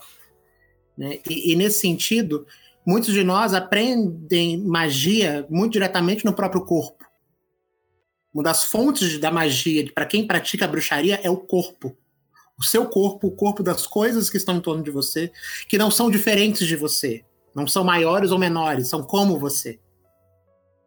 E nesse sentido, é a hora que a gente entende, por exemplo, que o sangue é uma coisa sagrada. O sangue que é derramado e sacralizado, uma prática de bruxaria, ele é sim parte do teu sagrado, porque aquela vida está alimentando vida. Vida se alimenta de vida e isso é muito essencial naquilo que fazemos. É, ai, vocês sacrificam coisas? Alguns de nós, sim. E não tem, eu não vejo menor, eu não tenho o menor problema com isso. Eu entendo que prática de sacrifício de qualquer natureza, seja sacrificar meu próprio sangue quando, quando, quando me corto para fazer um rito, por exemplo, ou seja, sacrificar um animal, coisa que eu não, não faço nas minhas práticas, mas poderia fazer se surgisse uma situação que exigisse isso. É, eu entendo que o sacrifício animal ele ele perpassa a ideia de que aquela vida está sendo dada para um benefício à sua vida, sim, e deve ser sacralizado. O animal deve ser tratado com respeito durante o processo. O processo tem que ser tratado inteiramente como profundamente sagrado. Eu não tenho problema com a questão do sacrifício animal, quero reiterar isso. Eu não tenho nada contra o sacrifício animal, mas sou contrário ao, ao abuso nisso. Uma vida não pode nem deve ser desperdiçada por motivo fútil. Não importa quem é essa vida. Eu não digo o que é essa vida, porque o animal não é uma coisa. Não importa quem é essa vida. Porque não vejo nenhuma diferença entre mim e aquele bicho que está ali. Aquela árvore que está ali. Aquela estrela que está ali em cima. Somos parte de uma mesma ideia fundamental. Que é nós estamos vivos. E é isso que desdobra a questão, no final das contas. Eu concordo muito com o João Agatha no que ele diz a respeito da questão dos animais. É, o olhar interno da questão sacrificial, ele é muito diferente do olhar externo. É, um exemplo que a gente sempre gosta de dar é que no Natal todo mundo come peru, né? Quem não é vegetariano ou vegano, come o peru de Natal, vai no churrasco, vai no rodízio. Aquela vida foi morta para alimentar outra vida. E aquela vida talvez não viveu com dignidade, talvez a sua morte também não foi uma morte sem dor. Os pontos principais dos sacrifícios, pelo menos assim nos caminhos mágicos que eu conheço, é o animal deve se entregar, o sacrifício deve ser feito sem dor, não sem dor, mas sem sofrimento, né? A, a, a, ideia não é maltratar o animal, não é fazer um animal sofrer e, enfim, fazer coisas para que aquele animal sofra até morrer. É, em muitos caminhos mágicos existem inclusive encantamentos, cantos sagrados, existe toda uma atmosfera que é criada até que o animal se entrega e é um golpe certeiro. Existe inclusive caminhos sacerdotais exclusivos para pessoas que só fazem sacrifício, porque ela precisa ser uma pessoa que transita entre mundos. Se ela não conseguir entender que aquela vida, como, como a Agatha disse, é tão importante quanto a dela, ela nunca vai conseguir entender a questão do sacrifício. O sacrifício, é, ele nunca foi por diversão, né? Ele dentro do sagrado, ele nunca foi uma festa, uma diversão, uma alegria. Ele sempre foi o sacro ofício, o ofício sagrado. Então, quando, por exemplo, dentro do, do caminho, né, é necessário que se sacrifique uma galinha, por exemplo. Aquele animal, ele tem que ter tido uma vida livre, ele tem que ter tido uma vida normal, uma vida solto, né? E aí, quando ele é pegado para o rito, ele é envolvido em toda uma atmosfera. Se aquele animal não entra na atmosfera, ele não é bom para o sacrifício, ele não está preparado para aquilo, então ele não deve morrer. Ah, mas eu gastei um absurdo comprando uma galinha ele não vai servir. A morte dele não vai servir para o ofício sagrado, porque vai ser uma morte com dor, vai ser uma morte sem sacralidade nenhuma. E depois que aquele animal é morto, que o sangue dele é derramado, ele vai ser, o corpo dele vai ser aproveitado. Muitos caminhos, além dos irmãos a compartilharem depois né, no, no banquete do corpo daquele animal, comer a carne dele, ainda vão usar os ossos aí para escapulomancia, é, as penas vão ser usadas de forma mágica também. Então, todo animal ele vai ser usado no contexto, seja de alimentação, seja sagrado. Não é simplesmente pegar um monte de animal e matar. Então, qual a diferença entre comer um frango no domingo e sacrificar um animal dentro de um rito sagrado? Eu creio que moralmente nenhum, já que você vai comer os dois, a única diferença é a forma com que ele vai morrer. Sim, completamente. É, inclusive, fica aí o spoiler. A gente vai conversar sobre isso em próximos episódios. Quem sabe ter pessoas, sei lá, vamos chamar a Paula Caracela, falar de ovos, galinhas felizes e tudo mais. Porque eu acho que é, é, é, importante a gente falar sobre esse tipo de morte, né, minha gente? O povo fica aí comendo em churrascaria e falando mal do, dos nossos sacrifícios.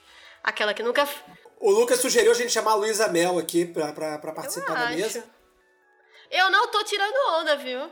É, não, e, a nossa pauta, é, que a gente tá queimando aqui, mas a nossa pauta que a gente desenhou pro futuro é justamente sacrifício é, culinária. Não, é bem culinária, é uma pauta assim, conjunta. Essa, essa essa, essa ideia da comida feita para santo, comida feita para os deuses, comida feita para esse divino, né? Que a gente não está falando de qualquer comida, né? Isso aí. Mas enfim, é, eu achei maravilhoso, gente.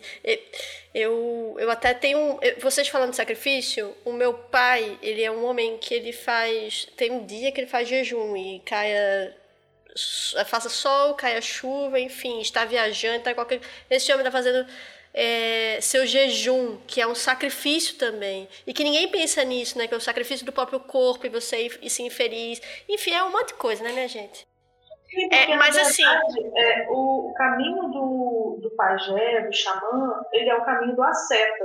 Né? E o caminho do asceta, ele é um caminho que você pode é, encontrar esse seu sagrado, encontrar é, esse seu ponto de várias formas. Entre elas, é com o jejum, com a privação, se colocar numa situação extrema. Então, sim, faz parte do sacro ofício, faz parte do sacrifício quando você jejua e quando você priva o seu corpo de coisas que você gostaria de fazer. Sim. E aí, mas eu vou para um lugar diferente, que é disso que a gente estava falando sobre a questão do sacrifício e tudo mais, mas é puxar uma coisa que vocês dois falaram, vocês que se identificam como pessoas que praticam bruxaria e, enfim, com esse trabalho, que é a natureza. Como vocês falaram da natureza e da importância da natureza para esse trabalho que vocês fazem. Que aí eu comecei a, a ver essa ideia de bruxaria como uma magia ligada à magia. Eu entendo que quando vocês falam sobre natureza, a gente não está falando sobre só o que é árvore, só o que é terra. Sei lá, eu fico vendo hoje a gente estudando coisas como cosmopolítica, em que natureza é tudo, natureza sou eu, natureza é o asfalto. Mas dessa ideia de, de, de natureza e como isso faz parte do trabalho mágico da bruxaria. Eu queria que vocês falassem um pouquinho sobre isso, porque ficou claro nas falas, mas assim, eu acho que talvez isso seja uma das coisas que dê rele, eh, eh, relevo, não, mas dê contorno à ideia do trabalho de uma pessoa, de um, de um bruxo, de uma bruxa. Deixa eu mandar essa para começar. É, você na cientista tinha um termo para isso, a physis, o mundo material. Quando você pega os, os manuais de alquimia é, do período e posteriores também, você percebe essa divisão do mundo trino, né, que é uma ideia que é cristã no momento, mas é até mais antigo que isso, como colocou o Dumézil, anos, décadas atrás. E a ideia é que nossa prática, o foco dela tá, é, percebe o sagrado no mundo material. Tá? No mundo da matéria, no, no osso, na, na pedra, no, no, na televisão, nos cabos de eletricidade, no, sofá, no, bicho que está do teu lado. É, é, uma, é um tipo de sacralidade que se percebe em comunhão com o mundo material, com o mundo natural, com o mundo da, da, das forças físicas mesmo. Não há religião de transcendência, se pensarmos isso como religião, deixe claro. Estou usando religião aqui no sentido lato. Não é um sistema de crenças da transcendência. São crenças de imanência. Não há separação. Quando se trata, eu entendo, tá? Quando se trata de bruxaria, a transcendência ela é decorrente de uma relação de imanência com o meio. Quer dizer, eu percebo o mundo material como sendo parte do que eu sou e de tudo que existe, mas eu dialogo com seres e consciências que estão fora de mim. Do mesmo jeito que estou dialogando com vocês aqui agora. Se existe transcendência, é nesse sentido limitado. Porque existe, se existe uma imanência, entretanto, ela é parte integrante do que eu sou, de tudo que existe. Nesse sentido, não há separação. Não existe. Não existe uh, uh, tudo está realmente de fato ligado, porque tudo é feito de, de matéria.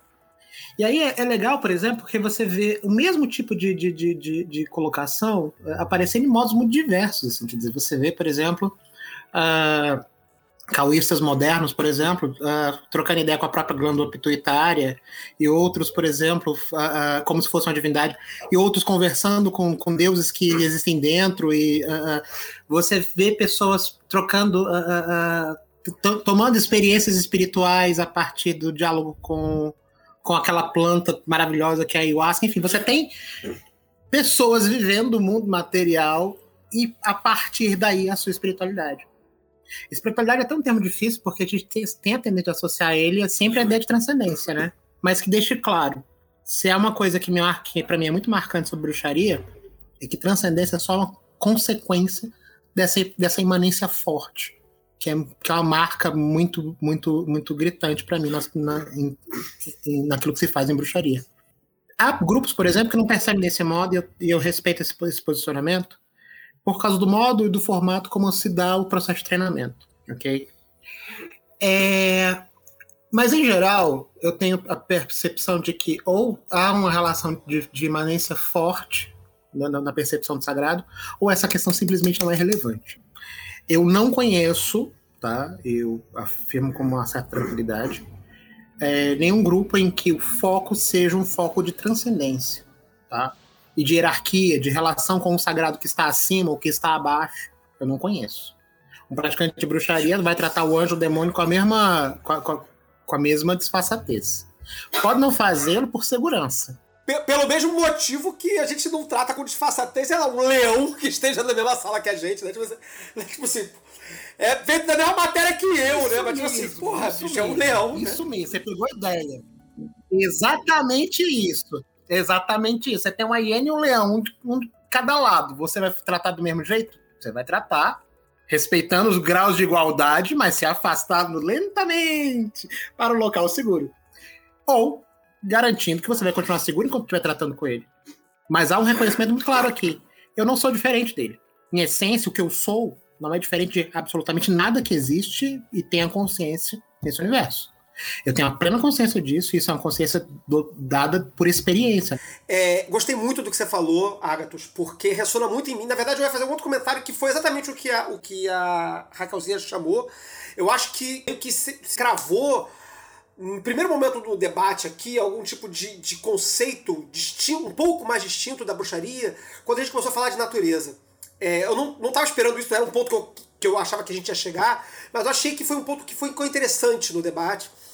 E, e, acho que desperta caminhos interessantes que vão começar a distinguir. Claro que vai começar a ver outros tipos de confusões, como por exemplo já foi chamado aqui a questão do xamanismo, né? Tipo assim, tá, então beleza. Então a gente entendeu que, que a relação do mago né, europeu, bonitão lá, que se acha muito fodão, é uma relação de superioridade, de, de repreensão dos espíritos, de aprender os espíritos nos talismãs, de fazer aquelas coisas, de fazer acontecer, criar realidade, se, se colocar muito acima da perspectiva de, de um europeu né, é, tradicional, especialmente aquele ali da, da modernidade para cá e a bruxaria já vai ter uma perspectiva mais horizontalizada, inserida na natureza, e que me, me tocou muito a sua fala, Agatos, no sentido de, de, de torná-la imanente. Isso é uma, é, uma, é uma briga minha na magia, é, em que eu falo que a, a prática mágica, é, no meu entendimento, e particularmente a telêmica, que é, que é o rolê que eu, que eu circundo, ela é um, um, de um esoterismo, de uma espiritualidade, com, com, suas, com, com, o conflito que isso traz, imanente. Eu achei isso, a sua, a sua, fala, assim, muito, muito bacana, me, me, me trouxe, assim, um, um, Me senti abraçado pela sua fala, vamos dizer assim. Eu gostei bastante, gostei bastante. O Prole estava corretíssimo quando ele coloca no uh, todo homem, toda mulher é um É muito bom isso, né? Não há diferença substancial entre nós e qualquer coisa que exista no universo. Muito bom, muito bom. Não há, não há, não existe, não existe.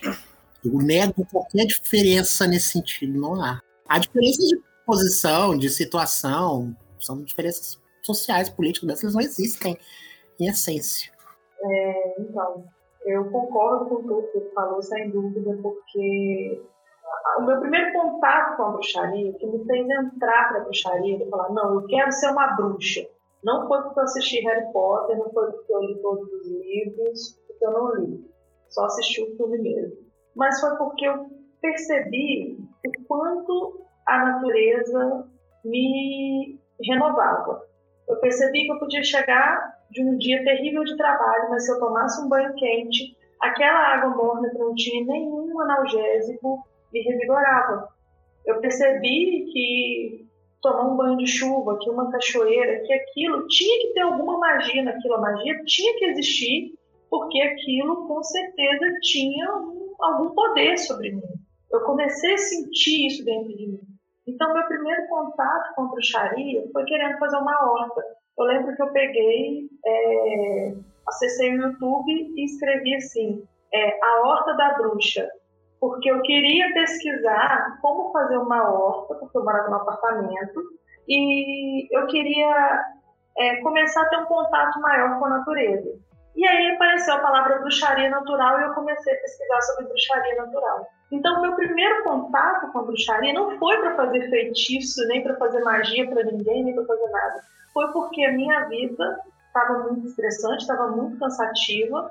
É, eu não, não me via é, na necessidade de procurar um psiquiatra nem nada, eu vi que eu realmente precisava mudar os meus padrões de vida. E eu comecei a pesquisar na bruxaria uma forma de mudar o meu estilo de vida.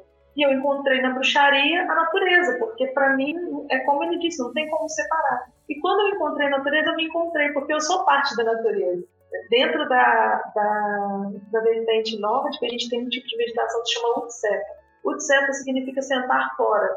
Você se senta, por exemplo, na terra, você cobre o seu pé de terra, você começa a respirar até você perceber no seu inconsciente que você também é terra, que você é parte daquele ambiente, que a terra faz parte do que você é. Ou você se senta numa água, né, no rio, numa cachoeira, em algum lugar assim, e você se torna água, e você começa a imaginar você fluindo como aquela água, e aí é, você atinge níveis né, meditativos de conseguir aí, é, ser guiado por espíritos superiores, né? A sua fúria, que é o seu espírito protetor, que é uma parte da sua alma, se manifesta você e começa a te trazer soluções e pontos de vista diferentes do que você está passando. E quando a gente fala é, dessa questão da natureza, a gente entender que ela é viva, que ela não é só monodimensional, mas que ela vibra como tudo na, no mundo, né? toda a energia vibra, é, eu me lembrei de uma coisa que eu ouvi. É, eu sou. Eu descendo de um povo indígena que se chama Curi. É, os Curis mesmo, as aldeias já não existem mais, então o que a gente tem são descendentes e vestígios. Né? A gente tem algumas informações sobre esse povo. A gente se reúne, tem ainda os descendentes, mas assim, os puris eles não tinham uma imagem de Deus e nenhuma divindade tinha um rosto ou um corpo ou atitudes de um ser humano. A vida era divina. Então, tudo que era vivo era divino. Por isso que a goiaba era sagrada, porque ela era divina, assim como eu sou divino. Tudo era Deus. Deus está na água, Deus é parte da pedra. A palavra Deus não existia, existia a palavra do fora, que é energia que faz viver, energia viva. E isso é, é, é muito parecido com, com aquilo que a bruxaria trabalha, é, tirando a parte religiosa. Quando a gente tira a parte religiosa, ele trabalha a parte mágica, né? Necessariamente. E trazendo só mais um outro adendo, né, que a gente citou aí, a questão da pagelança, a questão do rapé, por exemplo. Né? O rapé, apesar de ele ser um, um pó, né, os indígenas eles acreditam que o rapé ele é um espírito sagrado. Então você não cheira rapé, você não prende o rapé no seu pulmão, o rapé ele é soprado preso na região do seu, do seu nariz, você entra na força e coloca ele para fora, porque é aquele momento de tentação de você dizer ao universo se você tem controle de deixar o seu irmão rapé, né, o seu o espírito de rapé, sair ou se você vai prender ele dentro do seu pulmão. Quando você está pitando o tabaco, né, que é o, o tabaco, você vai tragar. A grande tentação é o prazer do tragar, de trazer um espírito e colocar ele dentro do seu pulmão e aprisionar ele. Você vai fazer isso ou você vai ter o autocontrole de entender que ele está ali para poder te trazer outras sensações? E eles acreditam que as pessoas se viciam no tabaco porque elas tragam, porque subjugar o espírito do outro vicia. Então, todas as vezes que você traga o tabaco e leva ele para o seu pulmão, você está dizendo, está mandando uma mensagem de que você tem o poder de prender um espírito que é seu irmão. Então ele fica no seu pulmão e você vai querer mais e mais poder. O indígena pode quitar a vida inteira tabaco, que se ele ficar sem, ele não vicia, porque ele não traga. E a mesma coisa com rapé. As pessoas que não cheiram rapé, que só sopram rapé, elas podem fazer isso durante tratamentos, mas elas não vão ficar viciadas. Então, é, são coisas que, que a gente vai aprendendo e que vão entrando em consonância com aquilo que a bruxaria ensina pra gente. Da questão do caminhar junto, da questão de ser parte do mundo. E aí a gente entra em outras questões até mais polêmicas, por exemplo, a questão política. Porque a bruxaria ela é política também. A bruxaria também é ativismo, né? A maioria das bruxas que foram mortas não é porque elas eram bruxas, era uma perseguição política, era uma perseguição religiosa transvestida de política, e ainda é hoje. Né? O, o, que a gente vê aí de perseguição em cima de, de reservas naturais, em cima de nascentes, é, toda essa, essa guerra que a gente vê hoje, né? essa batalha que a gente tem do Pantanal, da Amazônia, tudo isso impacta sim os nossos trabalhos mágicos, porque a natureza faz parte da nossa vida, é, nós somos parte dela. Então, é, eu, ao mesmo tempo que eu não consigo ver uma bruxaria separada do paganismo, eu não consigo ver uma bruxaria separada desse ativismo ecológico, desse ativismo social, porque é também uma questão social. Não dá para ser bruxa e neutro. Neutro é sabão. Ou você toma um partido, ou você vai perceber que, querendo ou não, mais cedo ou mais tarde, a Inquisição vai bater na sua porta. Menino! Quem não toma decisão, alguém toma decisão por você, né? Quem Menino. não decide, tem alguém tomando decisão. Eu vou guardar essa aqui, vou fazer um cartaz aqui em casa. É, neutro é sabão.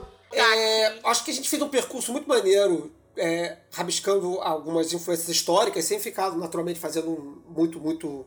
Mu- Muita referência, assim, tipo, cra- cravando coisas. E agora a gente falou, tivemos um papo muito bacana sobre uma perspectiva naturalmente contemporânea, né, da, da bruxaria.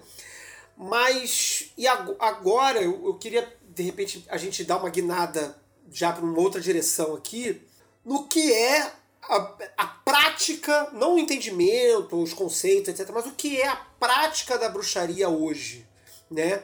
Quer dizer, a gente entende que a gente tem uma bruxaria contemporânea, século XX, que acho que todo mundo já concorda que é, quando não é construcionismo, né, é, é realmente tipo uma miscelânea moderna, contemporânea, dos anos 60, é, revivida dos anos 60 para cá, né, mas que de qualquer forma toma o nome de bruxaria, e como a gente viu, e, e eu acho muito interessante essa dinâmica de que a própria ideia de bruxa enquanto bruxa, né, ela surge pejorativamente e em dado momento ela se torna um, um, um conceito auto-intitulado positivo. Ela é positivada e vira eu sou bruxo, eu sou bruxa, porque eu estou trazendo estas práticas é, é, para o, o hoje. Né? E, e eu acho que isso tem a ver com o que a gente falou um pouquinho de, de não ser uma continuidade linear de tradições muito antigas e se perpetuando de pai para filho, de mãe para filha, né?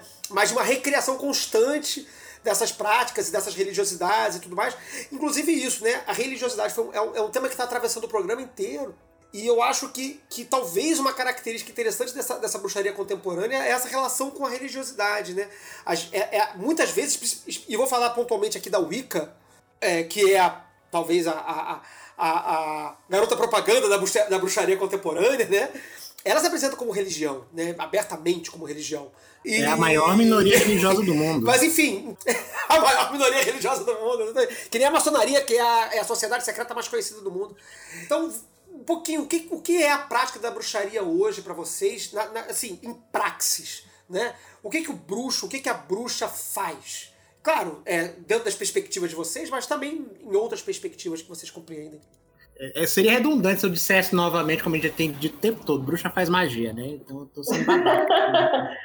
a cretinice da minha parte dizer isso, mas o que, que você tem de verdade? Você tem aqueles indivíduos que chegam dentro de um determinado sistema, esses indivíduos se aproximam desse, dentro desse sistema porque tem uma certa afinidade com determinadas pessoas daquele sistema, ou com aquela prática, ou em um caso mais incomum, mas não acho improvável, algum tipo de ligação espiritual com aquele grupo que vem de outras situações, né?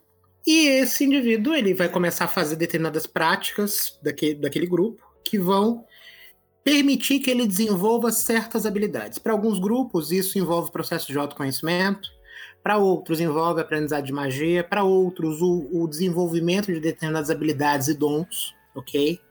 É, vários grupos têm tudo isso junto, enfim, você vai ter um período de desenvolvimento que antecede uma espécie de.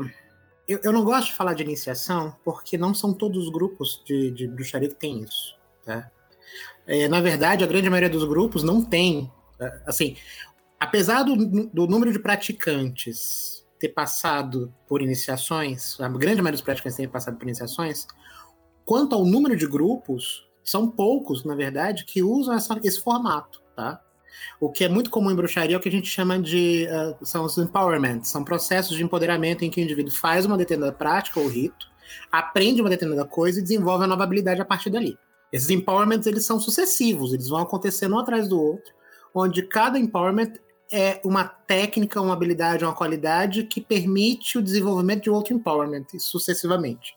É para comparar, mal comparando, são como ah, iniciações menores sucessivas ao longo do tempo. Usando um, termo que é muito fácil de entender para quem está caminhando em, em sistemas de. de ah, ah, em ordens de magia, magia cerimonial. São iniciações menores sucessivas.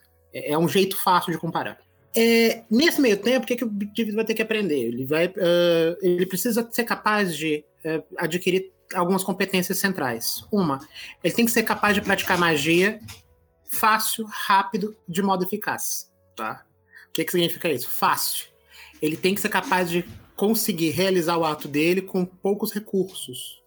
E por isso tem muitos sistemas de bruxaria, por exemplo, que usam o próprio corpo, ou instrumentos que estão em torno. Rápido. As técnicas que são desenvolvidas ao longo do tempo fazem com que o indivíduo realize atos de magia que demandam pouco tempo. Um olhar, um aperto de mão, um sorriso, uh, o uso da saliva num determinado objeto, como um espelho, sei lá, uma palavra colocada de um determinado modo ou sob um determinado tom, num determinado momento da conversa. Técnicas dessa natureza. E começa com coisas mais difíceis, tipo aprender a passar horas rezando, orando uma determinada coisa, se concentrando numa vela, enfim, coisas dessa natureza, coisas que são bem, bem, bem, bem exercíciozinho de criança, de copiar o, o, a letra A. Fácil, rápido e eficaz. Tem que ter resultado. Eu não acredito, tá? Eu não acho que um sistema de bruxaria que não oferece resultados reais e práticos para seus praticantes é um, que seja um, um, sistema legítimo. Eu não acho que isso tenha legitimidade. Para funcionar, para ser, eu entendo que para ser bruxaria tem que funcionar. Tem que funcionar para alguém, tem que funcionar para você, tem que funcionar para o seu cliente. Compreende? Então, é, é, é, faz sentido, quer dizer, você procura uma, uma, bruxa que também sabe benzer. Ela benze mal tu não resolve tua treta, tu vai voltar lá, não faz sentido, cara, um negócio desse. Eu não consigo entender como tem gente nesse país, e aí um problema do grupo, né, das comunidades, né, como é que tem gente que continua fazendo coisas sobre suas práticas de bruxaria que continuam dando os mesmos resultados e são resultados negativos. Porque tem, porque tem. Porque é gente, é gente fazendo gentice. Ser humano... Né? Ser humano é o pior tipo de gente. Já diz o, o Mizanzuki. É, é, humano fazendo humanice, cara. Mas enfim, com o tempo, isso, isso se desdobra, na verdade. É, esses processos todos vão se desdobrando em uma certa, uh, uma certa competência, eventualmente uma certa maestria dentro daquilo tudo, que pode permitir que você possa treinar outras pessoas. Esse é um ciclo normal, tá? Como gente faz gentice, dificilmente esse ciclo se completa. E dependendo do sistema, às vezes as práticas podem ser especialmente cruéis com quem está começando ou está progredindo no sistema. Tá? Há grupos que são acolhedores em relação aos seus, há grupos que colocam a prática no teu colo e falam, filho, se vira. Vejo certa similaridade Hã? com alguns grupos que eu conheço. Existe um termo que eu adoro, que é o termo pato. Eu vi um meme que eu adorei, estava escrito assim, ele é Kim Bandeiro, ele é goete, ele é telemita, ele é da Umbanda, ele é da Wicca. Como ele consegue ser tanta coisa em sistemas iniciáticos? Simples, ele é um pato. Ele é mau, ele faz mal tudo, ele é péssimo em tudo que ele faz. O pato, ele nada, ele voa, ele anda, ele corre, mas ele é péssimo em tudo. Ele anda desengonçado, ele não nada tão rápido quanto um peixe, ele não voa como um pássaro, porque às vezes a pessoa quer oferecer uma, um leque de possibilidades, né? um leque de, de opções, né? Ah, eu ofereço todos esses oráculos aqui, do, tarô, a runas, a cristalomancia, tal, tal, tal, tal. Mas ele é ruim em todos, ele é péssimo em todos os oráculos. Porque se ele fosse muito bom no tarô, mas muito bom mesmo, e jogasse só tarô, estaria ótimo. Ou se ele só jogasse runas de tarô, ótimo, mas não, ele quer fazer todos, mas ele faz todos ruim. Ele vai na internet, ele procura num site lá e vê o significado, anota e ele acha que aquilo ali tá bom e, e acabou. Mas é, isso falando sobre a questão de como é a vida de uma bruxa, né? Inclusive, é, eu tenho um grupo que se chama Bolur, que é um grupo de, de estudos né, fechado com outras 11 Volur, e a gente tem um projeto de lançar o, o, o dia a dia das bruxas. Como que é ser bruxa, mãe, educadora, é, dona de casa, esposa, para as pessoas poderem ver como é a vida de uma pessoa que escolhe a bruxaria como caminho, algumas inclusive como profissão, né, já que bruxaria é ofício.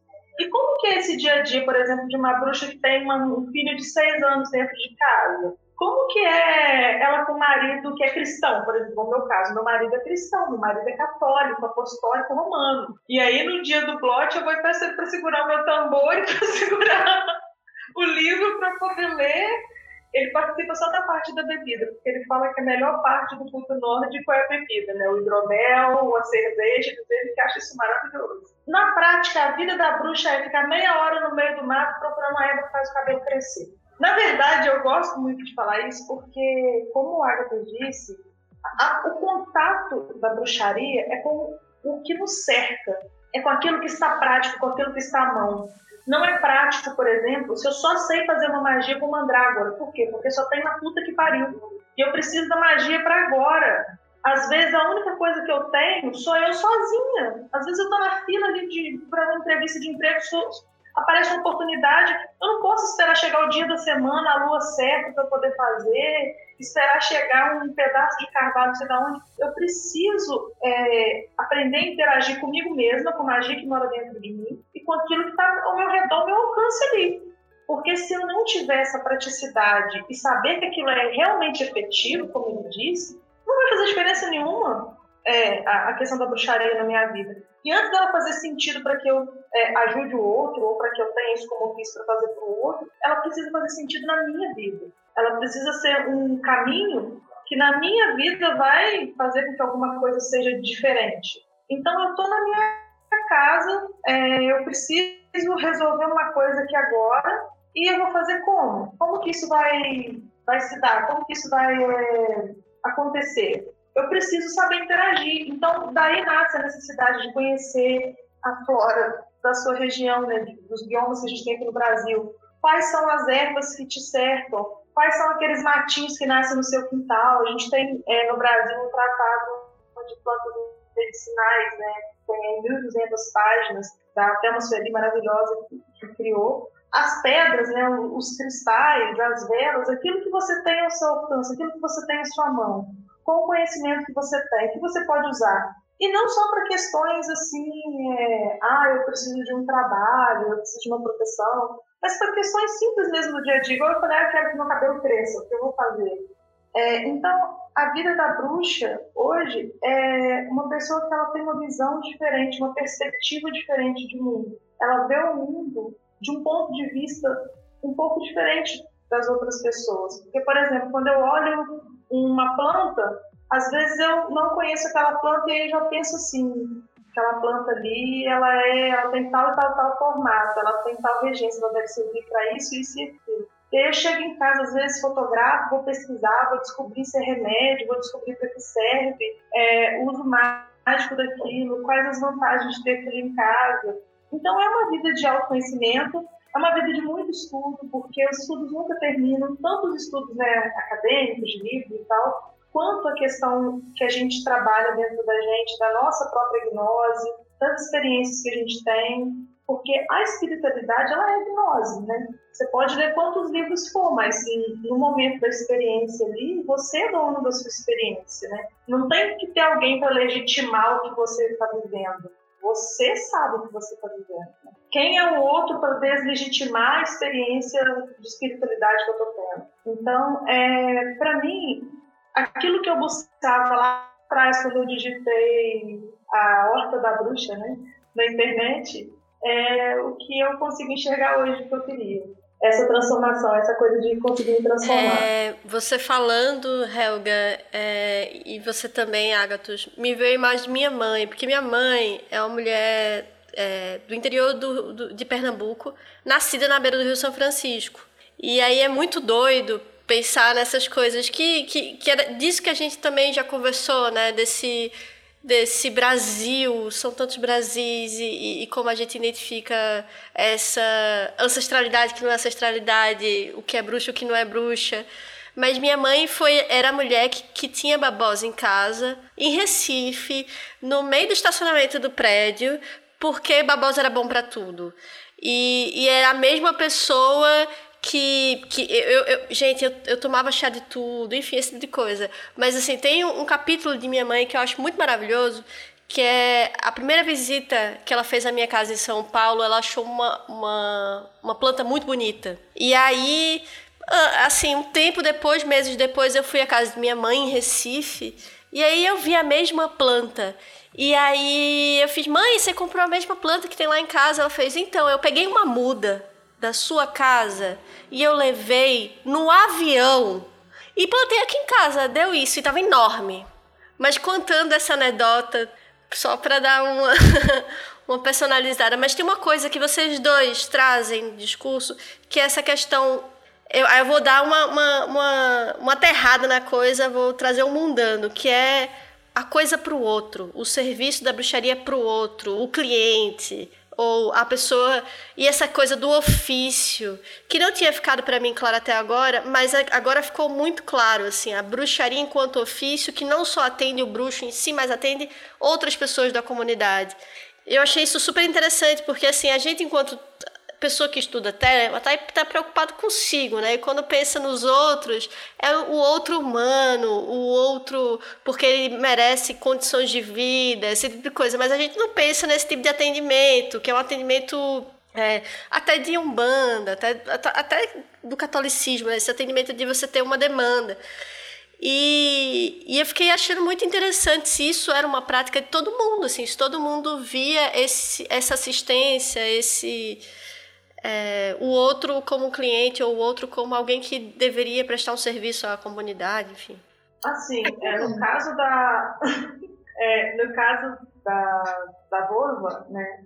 Ela só era uma vulva porque, primeiro, ela desenvolvia todo um caminho de trabalho e, dentro da comunidade que ela atendia, eles davam a ela esse título. Então, uma vulva não era qualquer bruxa, ela era uma bruxa que era reconhecida pela comunidade que ela vivia por serviços que ela prestava àquela comunidade.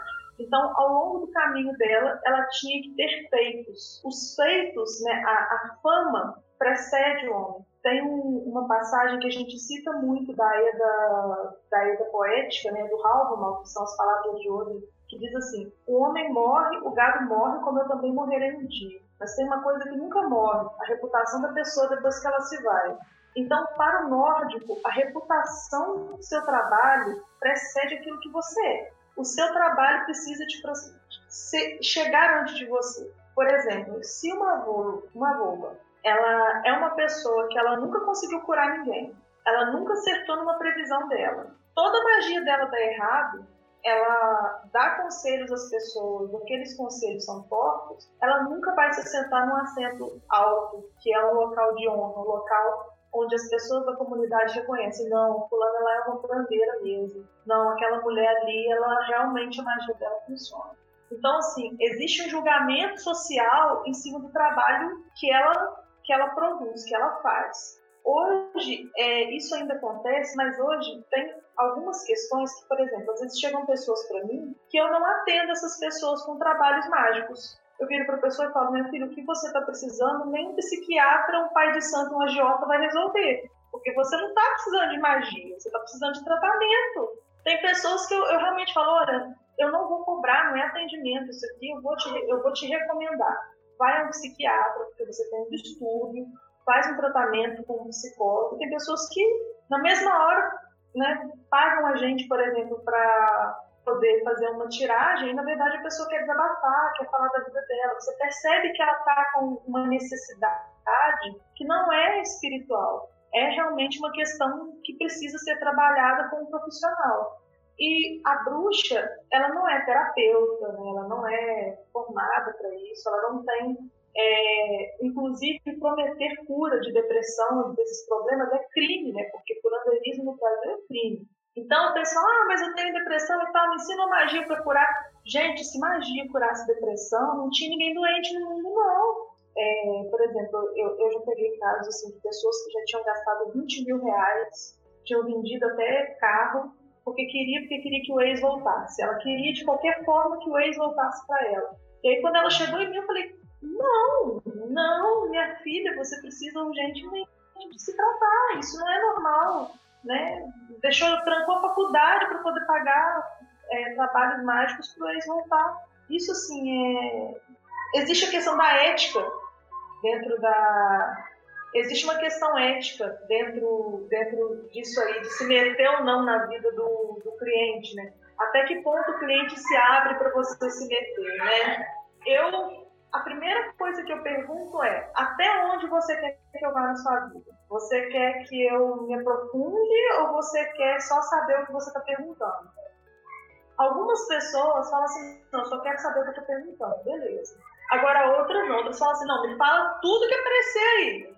E se, é, no caso, o profissional, né, o magista, né, a bruxa, for uma pessoa que age de má fé, ela pode, inclusive, se aproveitar dessas pessoas. Olha, é, a gente vai fazer um trabalho aqui e você vai, vai melhorando. Você vai melhorar da, da sua depressão.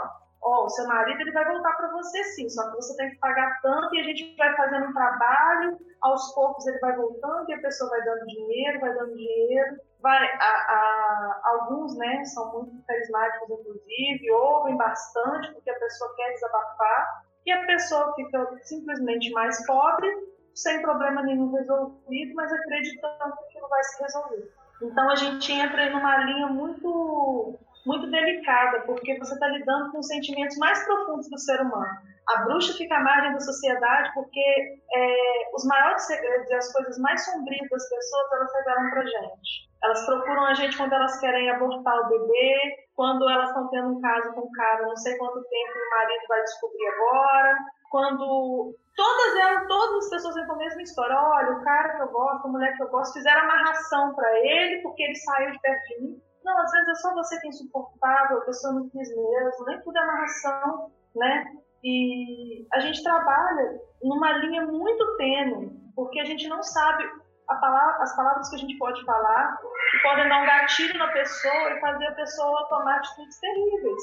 Né? Eu não posso virar para a pessoa e falar assim, olha, você você está com um problema realmente sério, psiquiátrico, você tem alguma síndrome, você precisa se tratar. Eu tenho que falar, olha, é, na minha experiência, né, pelo que eu, percebo, você está muito carente, você precisa procurar um médico, assim, assim, todo aquele jeito para falar, porque a pessoa pode, pode querer se matar do dia para a noite depois daquilo que você falar. Então é, é, um trabalho muito delicado, é um trabalho sim à margem, é um trabalho que exige sim é, a questão do sigilo, porque você não pode sair falando o nome de quem fez, quem deixou de fazer, mas é um trabalho que a gente fica muito feliz com os resultados, porque sem dúvida tem resultados bem legais. Gente, é muito louco, né? Porque é, é um rolê assim, bruxa ou Márcia, casa de família, né?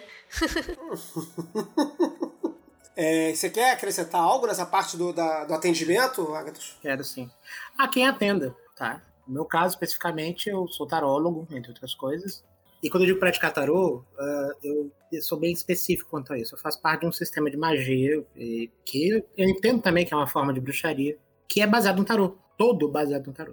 E uma das coisas que é central nessa prática é a leitura. Você lê para si, lê para os outros, fazer, fazer uso do tarô como, como uso oracular do tarô. E eu venho lendo tarô para as pessoas em torno de mim desde 2002, 2001, uma coisa assim eu não, eu não me recordo ter lido nada na ficção que pudesse ser mais interessante que as situações que me vieram ao longo da vida, conhecendo a história dos meus clientes.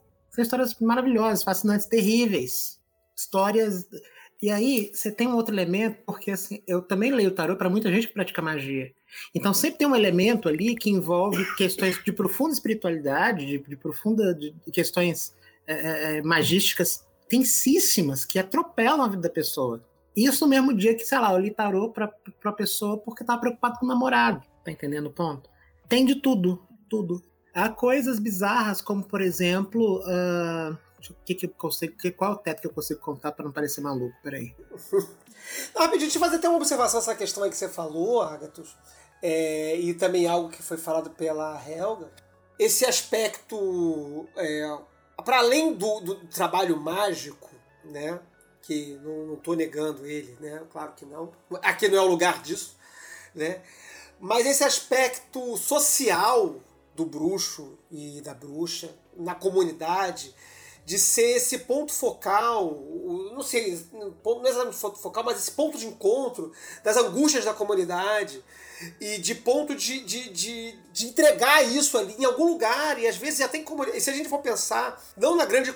É, é, na, na, no grande ambiente cosmopolita do, do Rio de Janeiro, de São Paulo, onde você tem é, 300 bilhares de, de psicólogos, psicanalistas e charlatões oferecendo soluções a qualquer lugar assim, mas em pequenas comunidades, em pequenas localidades, é, no interior do país, um século, dois, três séculos atrás, em comunidades pequenas e afastadas, era um lugar onde é, é, aquela pessoa, às vezes, era o ponto de conforto e de, e de, e de deságue de, de, das ansiedades de uma comunidade. E como a Helga colocou, eu achei isso bem, bem brilhante, ela colocou isso no início e agora no programa, no, mais, mais agora nesse momento, e que acaba sendo para o bem e para o mal do próprio feiticeiro ou da bruxa, a, a pessoa que é foco tanto do, do bem para a comunidade, quanto do mal da comunidade, porque é a pessoa que está recepcionando todo mundo ali.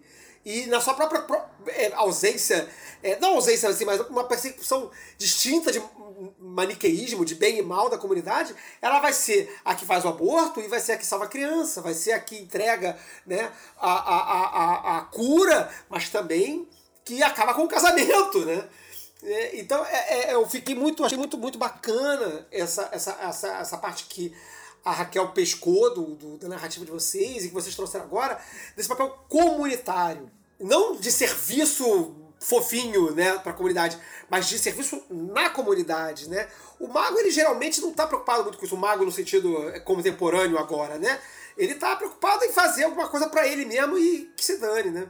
Talvez, parece que o bruxo tem esse trabalho co coletivo, né? Você está familiarizado com o termo a, é, a companhia oculta? Não nessa expressão que eu me recorde. É um termo que nós usamos em alguns sistemas de bruxaria. Eles são os ancestrais da arte, a companhia oculta, eles são os mortos poderosos. São termos correlatos para se referir ao para se referir àqueles que são os, aqueles que já viveram e praticaram magia e auxiliam aqueles que vivem e praticam bruxaria agora. É uma, um jeito de brincar com essa, com essa ideia, dizer que eles são santos da bruxaria. E os santos são, na, no final das contas, a companhia oculta da Igreja Católica.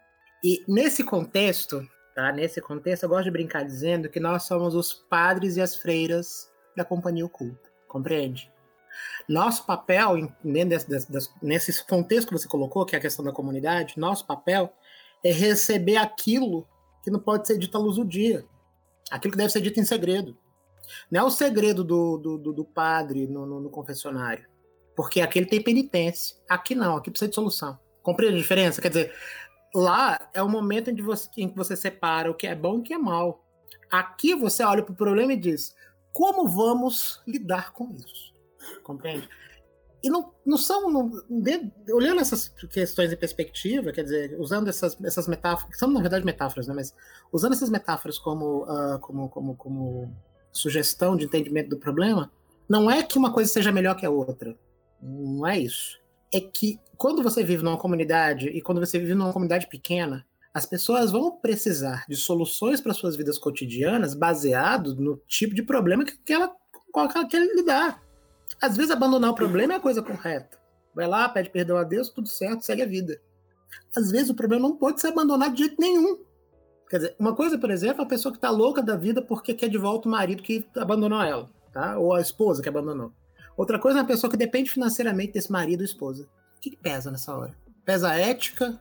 Pesa a necessidade? Como julgar isso? Ou situações, por exemplo, você tem uh, situações de aborto, por exemplo, que é super comum. Todo mundo que pratica bruxaria passou por uma situação, pelo menos uma situação desse tipo na vida, né? De ter que lidar com a situação próxima, muito próxima. Como é que você julga uma situação dessa? Como é que você avalia uma questão como essa? Tem gente que é contrário a isso. Tem gente que não se importa. Tem gente que entende que, que, que, que as mulheres são livres para decidir o que entenderem sobre o próprio vento, que é o meu caso.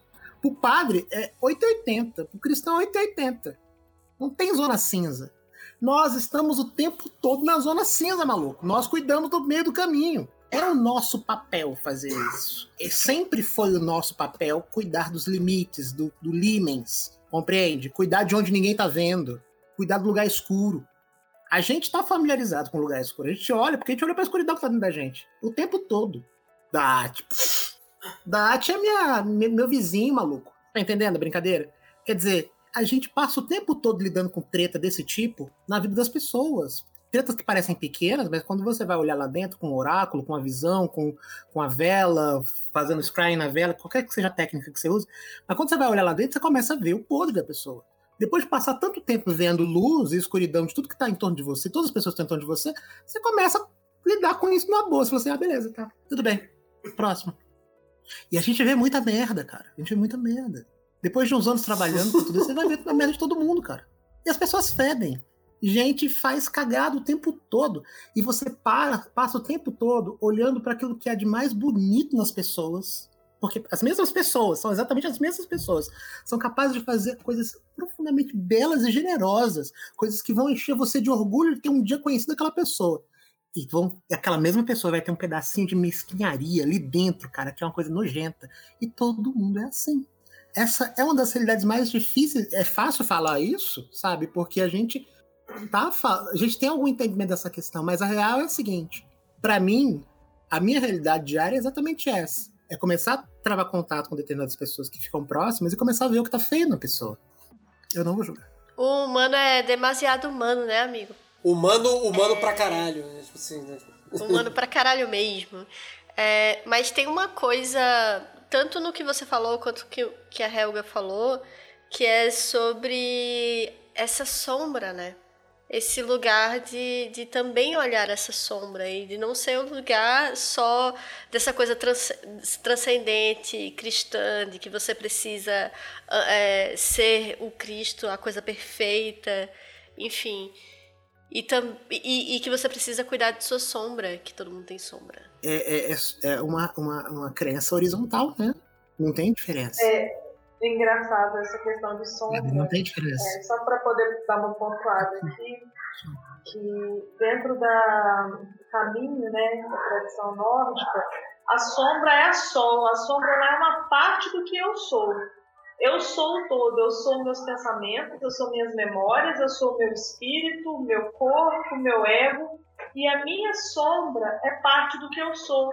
E ela é construída ao longo da minha vida, ao longo do meu caminho enquanto alguns caminhos né, tentam renegar a sombra, correr para a luz, viver mais perto da luz, ser iluminado, buscar a luz, a bruxaria busca a totalidade. Ela busca o completo, ela busca o todo. É impossível viver de luz se a sombra não existe. Só existe a luz porque a sombra existe. Se não existisse sombra, não precisaria conceituar a luz. Né? E a bruxaria ela vive, às vezes, na penumbra, às vezes no crepúsculo, às vezes nas mais densas trevas. Talvez por isso as pessoas façam essa negação né, da bruxa com o ser sombrio, com o submundo, com o demoníaco, como se isso fosse ruim. Mas o conceito do ruim para a gente não existe, porque é tudo energia. Então, da mesma forma que existe o submundo, existe o mundo dos vivos, da mesma forma que existe a luz, existe, existem as trevas, porque a bruxaria trabalha com o completo. Não dá para trabalhar com uma parte só do ser humano. Não dá para trabalhar o todo em você se você só quer trabalhar no lado seu. E quando a gente se dispõe a entrar na bruxaria, é exatamente esse conceito. Muito bom, muito bom. Eu acho que a gente cobriu aqui vários, vários caminhos aqui. Tivemos um pouco de perspectiva histórica, discutimos um pouco da prática, discutimos uma, algumas coisas aqui. E aí, depois desse, desse longo debate entre os praticantes da bruxaria, eu não, não a guisa de encerramento do programa, mas para trazer alguma, alguma reflexão, eu vou trazer aqui a Tupá. para trazer aqui as suas observações enquanto, enquanto, enquanto esteve acompanhando aqui o debate dos nossos, dos nossos participantes aqui. E depois eu vou fazer um pedido para cada um de vocês. Eh, mas antes eu vou deixar a Tupá falar um pouquinho. Diga aí, Tupá quase, né? O olhar de uhum. pesquisadora. Não, mentira, não tô olhando para vocês como pesquisadora. Mentira, tô sim. É... é acho que é, é impossível. É, depois, quem faz pesquisa, você tá sempre olhando até para si mesmo como pesquisador. Faz parte do, do faz parte da profissão. É, eu vejo que é muito interessante a, as as coisas que se repetem, as diferenças particulares e, e, da prática de cada um, né? Não, Acho que como a gente repetiu várias vezes bruxarias, né? Colocamos aí o, o S no final para deixar bem claro que não tem não tem uma prática correta, né? E, e, certinha que todo mundo deveria seguir. A nossa, né? Vejo que a ideia não é justa. A ideia é justamente não criar o dogma.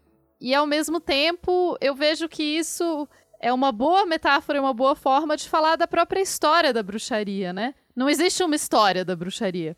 É impossível falar da história da bruxaria, porque não teve uma história só. Não existe um caminho, não existe uma linha, não existe uma, uma forma de se interpretar todas as práticas que a gente poderia classificar como bruxaria no mundo. E mesmo quando a gente pensa, é, quando cada um pensa na sua própria prática e pensa, não, mas, pô, mas eu aprendi isso, veio dos meus avós que vieram. Ainda assim, a linha não é, não é uma linha. Ainda assim, ela é composta de muitas linhas e muitas. É, muitas interferências e muitas, uh, muitas fontes, muito tudo, que eu acho uma coisa incrível e muito bonita, né? Porque essa, essa grande mistura que leva a, a prática e a vida do que a gente faz hoje. E a prática do hoje, ela tá tão profundamente enraizada no hoje que ela precisa beber dessas fontes de outros períodos e ela precisa é, não ser outros períodos. Porque se a gente for só repetir o que já foi feito, também não faria muito sentido. Então eu acho tudo. Basicamente é isso. É muito interessante ver essa pluralidade e complexificar as coisas. Tornar as coisas mais complexas, para mim, torna as coisas mais fascinantes. Então, é mais ou menos por aí. Pegando, pegando carona, Tupá, no que você acabou de dizer, a gente tinha aqui, por exemplo, junto com a gente, uma série de perguntas é, e que a gente não fez, mas que pelas quais. Não, mas pelas quais a gente transitou em alguns momentos marginalmente, em, em alguns momentos entramos bem em alguns assuntos, sem a gente precisar perguntar e foram perguntas que foram trazidas pelos apoiadores do podcast é, no grupo, né? E eles fizeram muitas perguntas. Quando a gente falou que ia ter um programa sobre bruxaria, choveu pergunta. Então tem pergunta sobre, por exemplo, que, a gente não falou aqui, por exemplo, sobre magia sexual. E tem pergunta sobre a questão da mulher, que a gente deixou acontecer aqui, a, passar e, e, não, e não marcar novamente essa questão aqui e transitar por outros espaços. Mas o, o que eu achei interessante é como as perguntas vieram como se a perspectiva da bruxaria fosse uma perspectiva é, unificada. E pegando carona no que a, no que a Tupá acabou de, de falar, e que é o que vocês trouxeram pra gente nesse programa, é a pluralidade. Né? As muitas bruxarias, né? as muitas possibilidades. É, é, eu achei muito incrível as narrativas, as, as falas que a Helga trouxe sobre uma, uma bruxaria é, nórdica sincrética com a brasilidade, né? E, e, me lembrou muito a questão que, por exemplo, dos nossos amigos aqui do Calem, que é a galera do Sangue do Vale, que é um, um kindred ásatro, né? Da religiosidade nórdica. Aliás, um abraço pro Vegsvin Mão de Tocha, que é o Gode né, do, do kindred Sangue do Vale, e pro Rodrigo, que é meu meu pupilo lá de runas e de magia nórdica, que também é do Kindred Deus. Maravilha, maravilha. Esses são uns fofos maravilhosos. E que fazem blot pra Saci, né, cara? É muito maravilhoso. E, que, e, e, e, às vezes quando a gente comenta com alguma galera que, que vive mais a, a, a pira do reconstrucionismo nórdico, mas como assim blot pra Saci, cara? O que, que tem a ver? Não, a gente tá num lance nórdico de, de troll. Brother, mas você tá aqui no Brasil, né? né? E, e, e isso, é, isso foi muito bacana. Eu acho que a gente conseguiu é claro, como a gente falou no início do programa, né, são muitas bruxarias. A bruxaria é um termo que, que, que quase carece de definição. Né? A, a, Tupá acabou de falar isso também, né? Não é possível escrever uma história da, da, da bruxaria, porque são muitas práticas e muitas coisas. Eu acho que a gente transitou por alguns lugares comuns aqui. Mas para fechar o programa, e, e claro, é, junto com as, com as palavras finais de cada um, a bruxaria ela se tornou um fenômeno pop. Temos bruxas no TikTok. Fazendo, fazendo dancinhas no TikTok. E quando a gente fez um programa, inclusive, sobre magia e resistência, dois anos atrás, ou três anos atrás, a gente, na época, era as bruxas do, do Instagram, né? E mal sabíamos que, que o, TikTok, o TikTok estava chegando para fazer mais bruxaria na internet. Mas a bruxaria é um fenômeno pop, nós temos finitos filmes, nós temos é, é, é, é, livros, literatura, é, tá na música, tá em muitos lugares, né? E de forma bem ou mal representada, não é essa a questão, mas eu gostaria de pedir para vocês, sendo pop ou não pop, as suas dicas de bruxaria, suas, o que vocês sugeririam de, de consumo no mundo dos acessos dos livros, dos quadrinhos, das músicas, dos filmes, sobre o tema bruxaria que vocês acham que é legal. Eu vou deixar a Tupá por último e vou começar por quem, por quem, por quem, pela Helga. É surpresa pergunta! Olha, eu vou te falar uma coisa. Pra mim, em vários seriados que não falam de magia ou de bruxaria propriamente, a gente consegue ver aspectos da bruxaria. A gente consegue ver aspectos da magia, né? No, no sentido geral.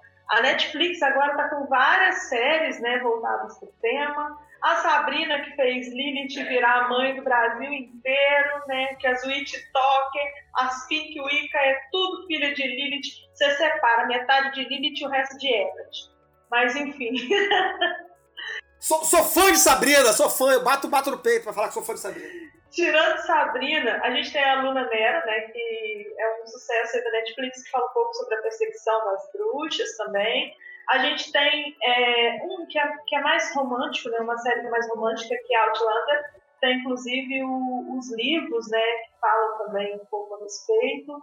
É, mas eu sou muito de, de enxergar a, a bruxaria ou a magia, no sentido geral, em séries que não falam diretamente. A Netflix, por exemplo, lançou recentemente uma minissérie que se chama Por Trás de Seus Olhos. Eu não sei se vocês já assistiram. Quem não assistiu, assista. Ela é incrível e ela faz uma, um paralelo entre paralisia do sono, terror noturno, viagens astrais e oniromancia. É, uma pessoa ensinando oniromancia e oniromagia para outra, dentro de princípios junguianos, dentro de princípios que, que trabalham a parte da psiquiatria. E é uma coisa assim surpreendente que trabalha a magia de uma forma maravilhosa. A gente tem o filme A Origem, por exemplo, com Leonardo DiCaprio, que é um filme antigo e que também trabalha essa questão de, de criações e que faz a pessoa viajar. Tem, então, assim, vários seriados. A gente pega, por exemplo, Game of Thrones, que é um seriado que eu adoro, que né, é um sucesso aí, o maior sucesso de todos os tempos dentro da cultura. E a gente tem a figura ali do, da casa Stark, que eles são troca-peles. Todas as, as tradições, né, todas as, as culturas aí, tem uma figura de troca-pele, tem um lobisomem, tem alguém que muda sua forma dentro do caminho norte que a gente chama de Hamfer. A gente tem a figura dos dragões, então a gente entra na magia draconiana. Então, assim, eu, eu acredito que não seja exatamente uma série diretamente voltada para isso, mas muitas vezes dentro da cultura pop, The Witcher, por exemplo, também uhum. a gente uhum. tem muito seu. O The Witcher já é um, um mago, né? É, a gente tem dentro da cultura pop vários traços da magia, da bruxaria, várias citações que muitas vezes passam despercebidas. E assim como a gente é, é nascido, é criado dentro de um contexto cristão, né, dentro de uma, uma sociedade cristã, como a gente comentou lá atrás, ao mesmo tempo os traços da, da, do paganismo, né, dessa coisa é, mundana, ficaram é, impregnados dentro da cultura. Então a gente acaba vendo esses traços e percebendo essas coisas nesse sentido. Em música, eu gostaria de falar que existem algumas bandas que eu particularmente escuto bastante. É, tem uma banda que acho que todo mundo conhece, é o Omnia, né? É uma banda muito legal, eu recomendo muito. É, tem uma outra banda também que se chama o Ardruna. O Ardruna, eles são uma banda de música folk é, voltada para a fé nórdica, também é bem interessante. E tem uma cantora que eu gosto muito que chama Ivor. Ela é das Ilhas Faroés e também conta assim, né, tem várias, várias histórias. O Adruna, eles têm uma coisa muito interessante para quem estuda runas, né, para quem estuda a, a, a bruxaria nórdica e as runas como oráculo e como instrumento de magia. Eles têm uma música escrita para cada runa do Elder Futhark, passando o sentimento de cada runa. Por exemplo, a runa Fé, que é a primeira runa. A música se chama Fé e fala da intriga entre irmãos, explica que a prosperidade não tem um lado só, né, que você ser próspero é bom para você, mas vai despertar brigas, intrigas, invejas, você nunca mais vai ser a mesma pessoa. Você nunca mais vai poder confiar nos seus amigos que viam cachaça com você no copo sujo se você for milionário. Porque você não sabe mais se as pessoas são suas amigas porque gostam de você ou por causa do seu dinheiro. Então eles trazem grandes reflexões da vida através das runas. Então a Bruna aí para quem né, quer conhecer um pouco mais da, da, magia dentro da cultura, dentro da, da fé. Agatus. Cara, depende. Depende a per- resposta perigosa. A gente, quer, a gente quer alguma coisa sobre Wicca tradicional ou a gente prefere alguma coisa sobre uma Wicca mais eclética? Talvez a gente prefira alguma coisa sobre bruxaria tradicional ou bruxaria herética. A gente poderia, por exemplo, sugerir ah, literatura folclórica ou, ou sistemas de prática ou técnicas específicas. E aí eu fiquei pensando, pensando, pensando, não cheguei a uma conclusão sobre isso não, exceto, exceto que é uma bela lista de sugestões de literatura, tá? Ah, no, na parte de livros recomendados do site da minha tradição de bruxaria. Show. Tradição Caminhos das Sombras, tá? Tem uma boa dezena, uma boas uns bons 150, 200 livros sugeridos ali para vocês brincarem, tá? É, tem de tudo. Tem desde literatura acadêmica, passando por ah, material de prática, muita coisa de, de, de, de Wicca eclética, que é o nosso foco, na verdade. É, tem tudo ali para você brincar. Seja questões relacionadas à devoção, sejam questões relacionadas à prática de técnicas mágicas. Maravilha. Vou- vai estar linkado lá no, no- no nosso, no nosso site ah, o, o endereço aí do- da tradução de vocês. E aí passo a palavra para Tupá é, dizer aí qual- que, que você, que, que você sugere, o que, que você viu, o que, que você acha interessante em termos de bruxaria aí para a gente dar uma lida e, enfim. Eu ia falar Sabrina, brincadeira. É, mas eu gosto muito de Sabrina, especialmente. eu adorei o último. Né, é, é- é- as brincadeiras com todos os estereótipos de, de bruxas demoníacas, etc., é muito genial. Assim, eu, eu, eu dou risada, me divirto horrores. É, bom, seriados bo- mais bobos, adoro. Né? Tipo, sei lá, Freira Guerreira. Assistam Freira Guerreira. Não tem nada de bruxa. Talvez tenha de bruxaria católica, mas assim, é genial. Genial, um dos melhores seriados já produzidos na história da, da vida, enfim.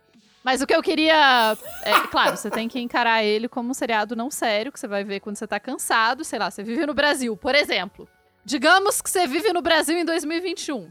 Aí, o final do dia, às vezes você tá cansado, tipo, todos os dias.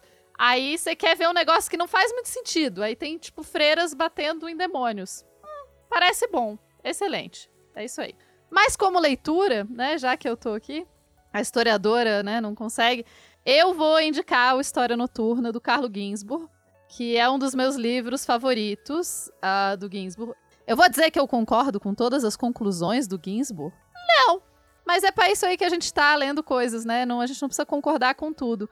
Mas ele traça Uhum. algumas, ah, algumas reflexões muito interessantes sobre a própria ideia de sabá construída na Inquisição. Ele fala muito sobre é, a a própria ideia de Inquisição. O que, que era Inquisição? Como a Inquisição funcionava? A Inquisição pegava todo mundo e queimava? Não. Inclusive, aparentemente, todos os estudos mostram que não, não queimava muita gente mesmo. É, queimar não era muito o rolê, né? Uhum. Mas sim, então você vê o perso os personagens. Você pode ler também o Queijo e os Vermes, né? E daí aprender um pouquinho mais sobre a pessoa que foi, foi caiu nas malhas da Inquisição, quase como a Receita Federal, mais de uma vez durante a sua vida. Então, assim, é, recomendo esses estudos. É, eu acho que recomendar o Ginsburg é interessante porque ele trabalha numa forma muito amigável de leitura, né? Muito agradável de ler. E caso vocês estejam interessados, e daí já não é tanto de bruxaria, mas é, eu indicaria ainda mais um outro livro que eu acho interessante, que fala um pouco sobre essas misturas de religiões e etc. na antiguidade, que é o Cosmos, Caos e o Mundo que Virá, do Norman Comte. É, não, o Agatus, o Agatus a gente se conheceu na faculdade, tá, gente? Então, A gente leu essas coisas juntos, galera. A gente, a, a, a, a Tupá citou provavelmente todas as obras que a gente é apaixonado juntos. Assim, são coisas que foram centrais para nossa formação e eu digo com muita tranquilidade. Eu seria um bruxo mais medíocre se eu não tivesse lido essas coisas, com toda certeza, tá? viu? Historiadores são legais de se ouvir. Mas é isso. Maravilha. É, Raquelzinha, você tem alguma dica? Alguma sugestão? Pensou alguma coisa aí? Tô aqui chocada que ninguém citou Brida. Tô brincando, é eu brincando. É, mas no episódio que foi citado até por você, Flavinho, de magia e resistência, é, a gente teve na abertura um, um texto lido por Ju Ponzi, de bruxaria apocalíptica. Ju Ponzi foi a tradutora, é, o autor é o Peter Gray. Mas, assim, tem um, essa citação que ela traz no início, que eu queria até repetir, porque eu acho muito forte, e até conversa com tudo isso que Agatos trouxe sobre esse lugar da magia, da magia ser um lugar do subversivo, do marginal. É, e aí eu vou ler para vocês, porque eu acho que é uma leitura que vale a pena que é que ela na citação em, que a Juponzi fez, ela leu essa, esse trechinho que é de, de uma das aberturas do livro que diz: a bruxaria é o recurso dos despossuídos, dos impotentes, dos famintos e dos abusados. Ela dá coração e língua a pedras e árvores. Ela veste a pele áspera dos animais.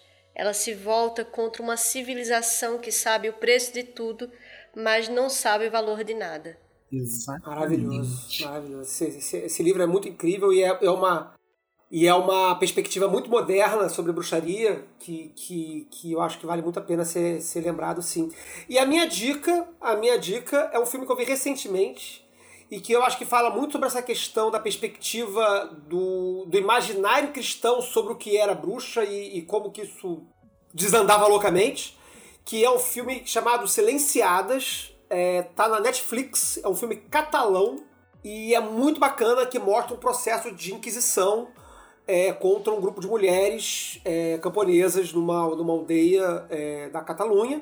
Né? Não lembro agora exatamente o ano em que se passa, mas é ali já século XVI, provavelmente. E, e mostra o processo inquisitório, né? Como é, quer dizer, claro, romantizado, enfim, e, e, mostra como, como realmente, assim, às vezes, é, é, é, apresenta uma perspectiva ficcional, como que essas tradições, às vezes folclóricas e muito locais, acabam virando é, na imaginação de um, de, um, de um inquisitor muito, com uma imaginação muito fértil, coisas muito, muito incríveis e pavorosas, e como isso acaba virando do avesso e virando prática. do lado da bruxa, né? como pode, pode como, essa, a, como essa história acaba podendo dar uma volta e ah, é, é, é, é, isso então que vocês dizem que a gente faz, então, então, então tá bom, então, então a gente faz, então vamos embora, vamos ver o que acontece, né? E é um filme maravilhoso, muito, muito bom mesmo. Recomendação. E bom, ninguém fez palavras finais, vou pedir então para vocês agora na ordem de trás para frente falarem onde vocês podem ser encontrados e suas considerações finais sobre o programa. É, por favor, dona Tupá Guerra, suas considerações finais. Então. E onde as pessoas te encontram? É, eu acho que. Eu, eu nem tenho muitas considerações finais, porque eu acho que quando eu falei da complexidade das histórias, era isso aí, gente. Não existe uma história da bruxaria, né? Pensem sempre nas histórias, nas multiplicidades e. É, sei lá, é sempre aquela coisa, você vê o livro a História Mundial, e você fala, ah, é, não cabe no livro, né? Então, né, vamos aí. Mas, de qualquer forma, vocês podem me encontrar por aí. Eu ando muito ne nesse mundo da podosfera. Então eu tô sempre por lá pelo mundo freak confidencial, falando de demônios e de história e etc. Também faço parte lá do Dragões de Garagem, que é um podcast de ciências. Então, fazendo divulgação científica e considerando ciência aí, basicamente, todos os conteúdos produzidos na universidade. Não estamos focados simplesmente em exatas ou humanas, não. Tá todo mundo convidado. É, além disso, eu também faço parte do Midcast Política. Eu tô meio afastada por motivos de eu não tô dando conta da política, mas é isso aí. E claro, vocês me encontram nas redes por aí com Tupaguerra. Então tem Twitter, tem Instagram. Instagram não é muito. Às vezes eu falo de história lá, mas enfim, vocês me encontram por aí. Muito obrigado, muito obrigado. É, Helga, por favor, suas considerações finais e onde as pessoas te encontram, se quiserem te procurar e falar. Então, é, eu agradeço muito pelo convite de vocês, fiquei muito feliz, o papo foi muito legal, a gente nem viu o tempo passar, né?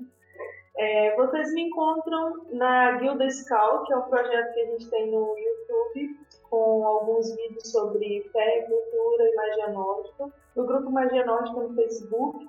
É, a gente tem também, é, eu sou parte né, do Selo Místico do Véu, então tem a fanpage do Selo Místico do Véu uh, tanto no Facebook quanto no Instagram. Uh, também sou parte da WMEA, então vocês vão encontrar a WMEA também. Inclusive, é, a gente tem alguns projetos né, com a trilha de Goiânia. E o meu Instagram é Camila Underline N-A-S-R-Y-N. Eu tenho outro Instagram que é o helga.nadri e nele eu faço lives e faço vídeos ensinando magia nórdica de forma gratuita e acessível. Então quem quiser aprender um pouco mais, é lá. Maravilha, maravilha. Muito obrigado pela sua presença, foi incrível. Que bom que você esteve conosco aqui depois de tanta dificuldade. Que bom que todos estiveram conosco aqui depois de tanta dificuldade. Agatos, por favor, suas considerações finais e onde as pessoas te encontram. Bom, você já falou do seu grupo, mas pode falar um pouquinho mais se quiser. Pô, cara, foi um prazerzão, foi divertidíssimo, assim. É... Quem conhece sabe que se você me chama para um bate-papo para falar de bruxaria, já, ganhou, já ganhei, eu já ganhei o dia, todo mundo ganhou o dia, é um negócio maravilhoso. Isso para mim foi um prazer, assim, foi mais do que falar sobre tudo isso, e eu entendo que isso é parte do, do meu trabalho enquanto sacerdote, porque eu faço parte de uma religião de bruxaria, deixo isso claro. É, e divulgar meu modo de pensar é parte do, do meu ofício como sacerdote, porque não é só ofício de bruxo aqui. Então eu agradeço, agradeço a oportunidade, agradeço esse momento, eu acho que foi, foi, foi uma oportunidade única. Todos os percalços foram divertidíssimos no final das, das contas, assim, e foi, enfim, foi maravilhoso. E como eu disse antes, vocês podem me encontrar através do site da minha tradição, tá? Tradição Caminhos das Sombras, como nós chamamos, né? É www.tradiçãocaminhosdasombras.com.br, tá? E vocês podem me encontrar por Agatos, Atenodoros na, no Facebook, Agatos TCS no Instagram. E é isso.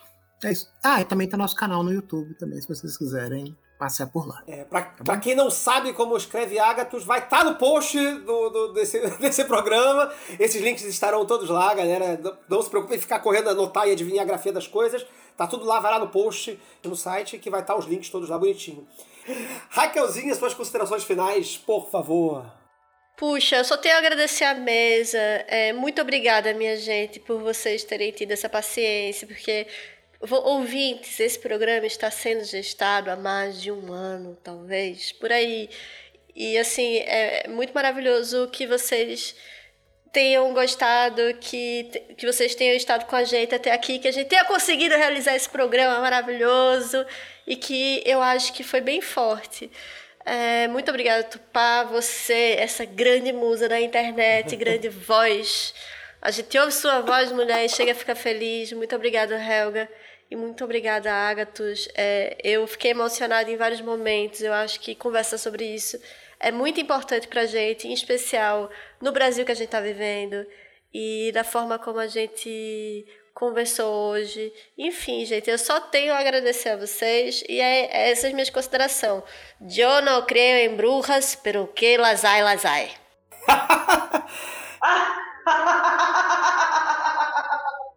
Tinha que dar uma gargalhada de bruxa no final, né? Gente, agradeço demais a participação de todos vocês. Cada um colaborou de uma forma incrível e única para que o programa acontecesse. Agradeço demais a disposição de vocês de continuar insistindo em trabalhar com a gente depois de tanto perrengue para esse programa ser gravado. Mas obrigado pela paciência, obrigado pela participação, obrigado pelas apoiadoras que estão conosco aqui acompanhando até agora a gravação. Obrigado, beijos em todos, um abraço e 93.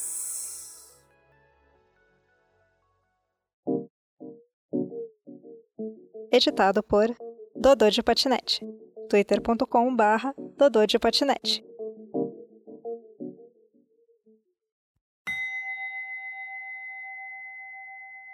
Eu tô dando, eu dei um exemplo, agora eu quero fazer, fazer, fazer o arremate aqui, né? Fazer essa ponta, fazer a ponta, né? Porque bruxo que é bruxo, costura, né? Tem que ter seis Tupá, né? tá vendo você, Tupá? Vamos admitir que você é bruxa? O que, que você tá fazendo agora, princesa?